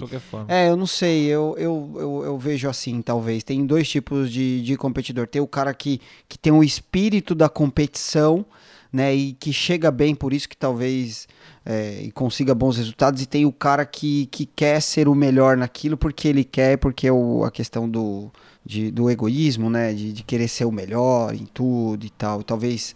Já deixa acho- de ser uma parada saudável. é, né? deixa de ser saudável, sabe? Deixa de ser- Deixa de Tira um ser- pouco da curtição. Tira a Que curtição. foi o que o Nando falou, pô, É. fiz o rolê, subi, fiquei um puta visual, curtindo. Você não curte isso, Você não cara. curte. Você é. fica ali, tipo, parece é, cabeça, cavalo é. que fala, né? Que você fica aqui, né? Doente, Vai te nem o... Do, é, só quer ver o fim, né? Quero ela sair na... Fiz a largada, quero, che- quero ver a chegada. É. É, cara, é um. É um, é um... Mas é gostoso, né? Assim, Ah, é você legal. ter a sensação... A vibe, a vibe da- das competições é legal, né? De você estar junto com a galera, né? E tá aquele ambiente, aquele clima todo, né? Então, se você olha assim, é, essas pessoas, assim, eu vejo assim, que muitas dessas pessoas, quando estão nesse nível, é, é, hoje a gente vê porque a gente já está falando com um pouco mais de experiência, de competição, de tudo, e a gente está conseguindo equilibrar as coisas. Eu vejo muito essas pessoas que querem a qualquer custo, é porque na verdade essas pessoas estão procurando uma aceitação de alguma forma. Sim. Então elas querem ser aceitas, ela quer provar alguma coisa para alguém. Eu já vejo uma competição que, para mim, né, no meu caso, eu não preciso provar nada para ninguém. Né? Eu preciso provar é para mim mesmo. E, pro- e, cara, pensa, analisa a competição de uma forma diferente. Quando você está correndo e você vê aquelas pessoas todas ao redor, por exemplo, numa linha de chegada que não está competindo e estava achando você o máximo porque você competiu uma prova de 60 quilômetros, de 80 quilômetros, e tá todo mundo te aplaudindo, cara. Tá todo mundo vendo você, independente da colocação que você tá chegando. Eles não viram o tempo que você treinou nem nada, mas eles estão ali te aplaudindo. Quando eu passo, cara, às vezes no meio de uma. Assim, às vezes a gente passa em muito vilarejo nessas competições, né? Uhum. E aí você passa dentro de um vilarejo e aquele monte de criança, cara, te aplaudindo e esticando a mão só pra você encostar na mão deles, né? E você, assim, o que a bike traz pra gente também, e as corridas a pé também traz pra gente, que você pode estar ali correndo no mesmo lugar, junto com as mesmas pessoas, cara, que são seus ídolos, né? O cara que é campeão brasileiro, por exemplo, eu sento e converso com ele, né? O, você vê, eu tô aqui hoje no meio de um bate-papo, numa entrevista, num cara que foi campeão brasileiro, que foi campeão paulista. Pô, quando você consegue fazer isso num futebol, por exemplo, que a gente diz? Então, se você souber olhar, é, é, a competição ela traz todos esses prazeres para você, todas essas alegrias, né? E assim, vale a pena você estar no meio disso se você conseguir equilibrar tudo é, isso dentro de você. É, eu, isso que você falou é legal, cara. Na corrida, é, uma coisa que foi muito marcante para mim, essa prova, eu vou ficar lembrando dela por, por muitos anos, que é a Lamissa. Eu cheguei, eu tava chegando na prova final ali, quando você entra em Passa 4 na, na, no, no pórtico de chegada, aí tem uma, é uma, uma, uma estradinha reta, assim, de paralelepípedo. Cara, aí tinha um, as grades, né, da, da prova, assim, um monte de gente dos dois lados batendo palma, dando um incentivo. Eu não conhecia ninguém, talvez tinha amigo, eu não tinha, mas eu não vi. Uma fila enorme de gente, cara, chega a arrepia, assim, é. meu galera batendo palma e vai, pô, você. Ressuscita, cara, né? Nossa, dá até vontade de correr mais 60, velho. pô, porque esse foi o meu maior troféu, assim, sabe? Sentir essa emoção de você chegar e de as pessoas te te empurrarem ali na chegada, te passar aquela boa energia, sabe? É, puta, é demais mesmo, assim. E, pô, cara, que demais esse bate-papo com vocês Muitas aqui, emoções. Né? Muitas emoções aqui, deixa, deixa, eu perguntar pros ah. caras uma coisa que eu perguntei lá no começo, tá? Que assim, a minha bike, ela tem um nome, ela se chama Mula. O Emanuel também teve uma grande história aí com a bike mais famosa de todas, que é a Âncora. a Âncora. E eu queria perguntar para vocês se as bikes que vocês têm ou já tiveram tinham um nome, vocês batizam as magrela. É, pô, eu, eu não. Não, não, não já tiveram tantas eu bikes, acho, é, eu acho que eu pensei nisso agora. Se Não se fosse, apegou, né? Se eu fosse é, batizar, eu ia tipo chamar de ex, né, cara? Porque você sempre quer trocar, né? ex, da hora. Você sempre quer trocar, porra, a bike, né? Você quer sempre ter a melhor, né? Quer evoluir e tal, enfim. eu, eu, eu, particularmente nunca coloquei nome. A, a, minha tem nome, sim. A minha eu coloquei o nome dela de Caleb. Caleb. Caleb. Tem, tem um motivo especial ou não? É assim, é, eu sempre gostei, assim, eu, a minha preferência não, é mountain bike mesmo, até pelo nome. Sempre uhum. subi as montanhas e coisas. E um dia eu vi uma história da Bíblia de dois ah, uma as tribos lá de Israel e aí um dos caras poderia pediu para escolher aonde ele queria a parte da herança que ele ia receber. Uhum. E aí ele falou assim: "Eu quero a parte das montanhas". E o nome desse cara era Caleb. Eu falei, que pronto, legal. o nome da minha bike é Caleb. Ela que da hora. A é. minha bike também tem nome, né? Chama é, Brutinha. É verdade. Brutinha, é verdade. Não, a bike é sensacional. Acho que por tudo, né? Que eu já contei aqui. Ou mais de 8 mil quilômetros, nunca quebrou nada. É. Valente, eu soco é. ela em cada piramba aí que... Nossa senhora, e tá firme, forte, bruta. É, a, minha, a minha chama mula por causa do, do, peso que eu ainda quero carregar nas cicloviagens, como o Emanuel, né? É, a minha não precisa explicar o nome, Ele né? é do Emanuel, é claro, né? Que, que da, da âncora, âncora das... pesada, é. meu... E das âncoras da sua vida claro. também que você contou, né? Sim, o Manuel fala que, que fez a cicloviagem de bicicleta, mas ele, é, não sei, né? Ele levou uma bicicleta na é, viagem dele de é. trekking, eu acho. Basicamente, com mais andei do que pedalei. Você pode olhar os Ela não ajudou, pô? não ajudou. É, ajudou, mas, pô, ele pedalou pouco. Foi sofrido, né? É, sofrido sofrido. Eu sofri com essa bike aí, tá doido. Você olha o episódio 5 empurrando a bike numa trilha. Oito, empurrando. Ele ainda tá empurrando, né? Câmera furada, câmera fudida. Caralho, andou de é, caminhão. Puta merda. Vou ver essa história, cara. Pô, você precisa ver o La Espina. É, cara, eu usava a bike como meu meio de transporte. Eu não era ciclista. Independente né? então, de você tá em cima ou do lado dela. com ela. Minha companheira, eu conversava com ela. É, Quando ela não me levava, levava a mala, é Exato. isso? Era companheira, né? Era Exatamente. companheira. Pô, galera, que, é, aproveitar aí pra, né, reforçar e agradecer mais uma vez aí por, por vocês ter, terem aceitado esse convite. Cara, que bate-papo gostoso Sim, aqui. Entendeu bem. Né? Puta, foi, foi muito bom ouvir toda a história de, de superação do, do Lucas, né? E, e, pô, poder, a galera que vai ouvir esse podcast com certeza vai, vai, vai sentir que é possível pra gente nunca desistir, né? Acreditar sempre também. E, e para quem é competidor, ver que se você se focar mesmo, se você investir o seu tempo, se você quer chegar, você consegue, como você conseguiu, né? Abdicando de algumas coisas, preços, né? né? E também o Nando, também agradecer aí, o Nando, um cara incrível. O Nando que a gente se conheceu de uma forma, isso agora é legal contar, né? A gente tava fazendo uma cicloviagem lá no sul de Minas, que é o Caminho dos Anjos. Isso. E, pô, a gente chegou numa cidade, que era Baipendi, que era a cidade dele, e, e tinha um, um, rapaz que eu havia conhecido, que era. Conheci aqui em São Paulo, que morava lá. E um dia eu comentei para ele que eu ia passar lá, se podia ter um. arrumar um abrigo e tal. E no final das contas não, não, não rolou com, com esse cara, né? Que era um cara que eu tinha conhecido aqui. Pô, e o Nando tava lá, a gente passou na bicicletaria, a bicicletaria do Alemão, né, Nando? Isso, Secretaria do Alemão. Isso, aí, pô, passamos na bike, pô, a gente tá procurando um lugar pra acampar, a gente tá na cicloviagem e a gente quer fazer uma cicloviagem roots, a gente É, não quer ficar é. pagando hotel, Exato. a gente queria conhecer, Conhecer pessoas, gente, conhecer a é, natureza, ficar. se né? envolver com a galera ali, pô, e o Nando, cara, chegou lá, falou, pô, não, pô, então tem o terreno lá, vamos, vamos ficar lá, pô, em casa, cara, e a gente achou que a gente ia montar barraca, não, o cara colocou a gente dentro da casa dele, três É. pessoas desconhecidas, né, mas que ele, né, por algum motivo, viu na gente que eram pessoas boas e nos acolheu e, pô, foi demais, Sim. e aí a gente conheceu lá a família dele, a esposa dele, a filha, a sogra, né, Nobre, né? Pô, cara, foi, foi algo assim pra mim que é, é o que eu é o que eu penso de mim na vida, é o que eu tento fazer pelos outros, assim, ajudar ao máximo. E eu acho que tudo que você joga pro universo, o universo te, né, te devolve e, e em algum Aí você momento. viu, o Nando tá aí até hoje com a gente, cara. Super brother. É, né? tá aqui hoje, pô, Só foi. ver, tô, É, tô foi. até dando entrevista hoje. Aí, ó, o cara tá aí com a gente, pô, e é só agradecer mesmo. E também é, queria até pedir pra vocês depois deixarem seus contatos na- das Sim, redes sociais. Mas antes eu queria uma é, coisa, eu queria perguntar uma coisa. Eu queria que vocês dessem umas dicas, tá? É, pra, É, cada um, que nem o, o, o Lucas, né? Ele é, ele é mais pro- downhill e Uhum. o Nando pro mountain bike. Que dicas vocês dariam pra quem quer iniciar nesse tipo de atividade, seja pra competir ou não? A minha dedicação Dedicação. é com parcimônia, mas Legal. dedicação.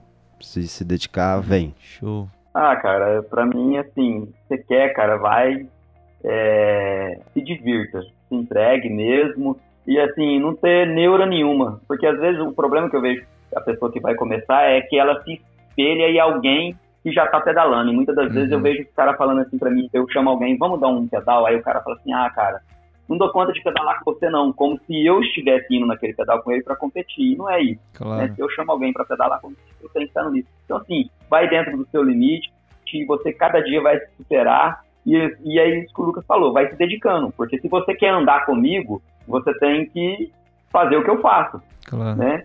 Não Só que, para mim chegar hoje aonde eu cheguei, para o Lucas chegar aonde ele chegou, ele teve que abrir mão de muita coisa e teve um tempo para isso, né? Uhum. Então, assim, se eu quero fazer o caminho dos anjos, eu falo isso para muita gente que quer fazer, é, prepara, compra bike, começa a dar um treininho aí, você tem que acostumar com a sua bunda em cima do selim pelo menos umas duas horas por dia. aí, Exato. porque senão depois, né? E aí vai, cara. E quando, quando, quando você vê, tá acontecendo a coisa. É. Né? Eu comecei assim, eu ia atrás dos caras, eu, eu ia atrás do alemão, o alemão sumia, cara. A turminha do alemão lá, os caras sumiam. E eu ia embora. Quando eu chegava lá no alto do morro, eles estavam lá me esperando. Aí eu ia, aí, aí depois você vai alcançando os caras, você vai começando a andar mais certo. Vai evoluindo. Assim vai. O importante é ir, não deixar de ir. Se o Emanuel tivesse pedido uma dica pra mim, eu ia falar, meu, junta dinheiro, cara. O bagulho é louco. Porque você tem que pensar na bike primeiro. Essa é uma boa dica, Se você cara. tiver um carro, já pensa em vender. Ó, já pensa que você não vai ter carro, velho. E é engraçado, uma Pô, coisa mas que o eu... cara desanima, porque é caro. É, meu. Hobby Mas você caro. comentou um negócio lá no começo do podcast que o cara do downhill, o negócio é só descer. E quando eu ia correr na cantareira ali mesmo, eu vejo que os caras deixam os carros lá, lá embaixo, sobe, desce, né? Aí tem que Isso. pagar um transfer para O resgate, o chama, o resgate. né? É. Tem todo esse esquema deixa lá embaixo mesmo. no cabana, paga o É. resgate, sobe lá pra cima do morro Eu- e dropa de bike. Eu já dei carona pros caras já, pra É, buscar o carro lá legal, em cima. Eu já isso, dei, legal. voltando pra casa, né? Você deixa o cara lá em cima perto da polícia Isso, lá. da- deixa lá no portal. É, no portal, pô, Isso. clássico, Ih, né? clássico. Cara, demais. É rolê. Bom, cara, mais uma vez aí agora, né? Oficial, real. agradecer vocês pela presença, por terem aceitado esse convite, por é, terem compartilhado aí a- as histórias de vocês, histórias incríveis, que com certeza vão inspirar muitas pessoas aí que, que têm vontade de entrar para esse mundo da, do mountain bike, aí sendo do, do downhill ou somente do MTB comum mesmo, né? E que vocês pedir para vocês deixarem as redes sociais de vocês aí, ou o Chuck também que faz palestra, que você deixar um e-mail, um Algum contato, projeto, aí. qualquer. algum projeto que vocês tiverem, tá? Pode compartilhar É, não, pô, aí. não faço palestra não, cara. Não, você não, participa, não, participa. Você é Eu convidado, participo, né? é. Mas, pô, é zero, pelo amor de Deus, não tem curso isso aí, nada. A gente vai lá e se diverte. O Nando falou disso lá, vem aqui Oh. fazer a palestra. Nando, é uma fogueira só, uai. Nós senta do lado e, e conversa. É não igual a tem nada. aqui, é um bate-papo. É. É, é um bate-papo. E, meu, satisfação imensa, É, né? mas é, é isso que muda a vida das pessoas, é simples, né? É. Pô, aqui é demais sua história, hein, cara. E, porra, puta. Prazer demais. Como que diz assim, tipo, sabe viver, né, meu? A, a gente, no meu caso, assim, vivi muito tempo nesse lance pilhadão, né? E você te soube, sabe aproveitar bem, assim.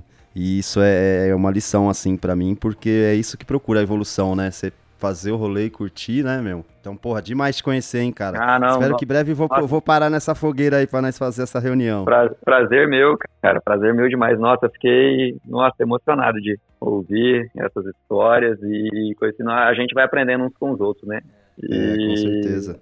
sempre, sempre vai ter alguma coisa assim, nossa, fiquei bem, bem emocionado mesmo. E é uma coisa que eu nunca tinha feito, né? Eu nunca tinha participado de nada nesse sentido, estava até bem apreensivo, mas foi muito legal, gostei demais. Estou aprendendo com vocês. Muito obrigado mesmo por tudo que vocês me proporcionaram nesse dia de hoje. Mais uma experiência para a vida, né? Para a gente levar e fora as amizades, né? Satisfação imensa de estar aqui. Muito obrigado, Emanuel, é, Capita, né? Capita, Lennon, obrigado. É, meu, se vocês me permitem aqui, eu quero. Só eu e o Nando falamos, né? É, queria saber duas coisas de vocês. Ah, vamos lá. É, Olha, é, entrevistados. Eu anotei, eu Que isso, a meu? primeira, a primeira é assim. Olha essa invertida. A primeira é né? assim, ó. primeira o, vez. o que, o que vocês levam é, e enxergam em comum em todos esses depoimentos que vocês já tiveram até aqui, um, um único bem comum em todas as pessoas em si. E queria que você falasse um pouco da Bolívia. Não, mentira. Muito É mentira, bom. Bolívia é mentira. Muito bom. Estamos a zero podcast sem o Will falar da Bolívia. Eu achei que não ia ter Bolívia nesse podcast. Eu não ia deixar escapar, vai. Muito bom. Tá ouvindo os podcasts. né? É, ah, tá fiz a lição de casa, O cara fazendo a lição de casa. Entendi, entendi. Muito Bom, eu vou falar uma coisa pra vocês, cara. Tiro por mim, assim, né? Que a ideia principal desse podcast é pegar pessoas comuns que fazem coisas extraordinárias. Você, Chuck, por exemplo, que apesar de competir e tudo, você não tá nas mídias. Então, para as É. pessoas que vão ouvir esse podcast, cara, quem é o Lucas Brasil? Sim. Vão saber agora que, que existe um cara que é campeão paulista, que é campeão brasileiro de Teve downhill. essa superação. que teve toda essa história de superação. Vão saber quem é o Nando, é um cara que pedala 200 quilômetros em não sei quantas Com- horas, que é um cara que vive em cima de uma bicicleta e que, meu, isso é louvável. Eu nunca pedalei 200, qui- eu acho que eu não pedalei mais de 100 quilômetros. 70, não, É. 70 num dia sim, mas 200 quilômetros que o Nando Faz falou um aí, dia? não faço. É, com Então, a altimetria cara, ainda que ele faz. É, com pedala. altimetria ainda, Porque eu pedalo né, meu? 140 lá no interior, nos canavial lá, entendeu? É, que é no, É, no flat, reto, né? é. O Nando pedala na altitude. Então, eu acho que, pra mim, o que eu, o que eu vejo de, de, de, de, incomum, de comum, assim, em todas essas pessoas, que é o que a gente busca mesmo, né? Primeiro, é a simplicidade né, na, na maneira de expor isso, né? Não, não tem. é, como eu posso dizer pra você assim, ninguém aqui nesse podcast ninguém quer mostrar que é o é o superior, né, Não. extremo, é, é o compartilhar mesmo. Todo mundo tem, parece que tem o mesmo pensamento, assim, sabe? É uma coisa muito, isso é muito padrão em todos os depoimentos que a gente colhe, que é o que a gente busca, na verdade, Sim. né? Sim. E também devolver dessa forma pra quem tá ouvindo, né? Porque Exato. às vezes é, você pega aqueles podcasts com um cara super famoso, às vezes a pessoa ela, ela, ela, ela imagina a situação, mas ela não se vê lá. É. E a nossa ideia é fazer a pessoa se ver. Eu acho que isso é um dos principais, É. né? Porque a gente se inspira em vocês e a É. gente tá inspirando essas outras pessoas que estão ouvindo também. Ninguém tá entende? endeusando ninguém. É, Entendeu? a gente É. tenta falar de uma forma que o cara consiga sentir que ele é capaz de fazer É. e de ele realmente falar, não, pô, caramba, eu posso pedalar 200, pô, né, eu posso fazer um, um rolê de bike, assim, um Sim. downhill, sabe? Eu Se posso fazer um dedica, trek cara. longo. Qualquer coisa você consegue fazer. É, essa, é- essa é minhas percepções. É, é, é o que o- é tudo que o Will falou e na verdade é o seguinte, é o compartilhar as histórias pra inspirar.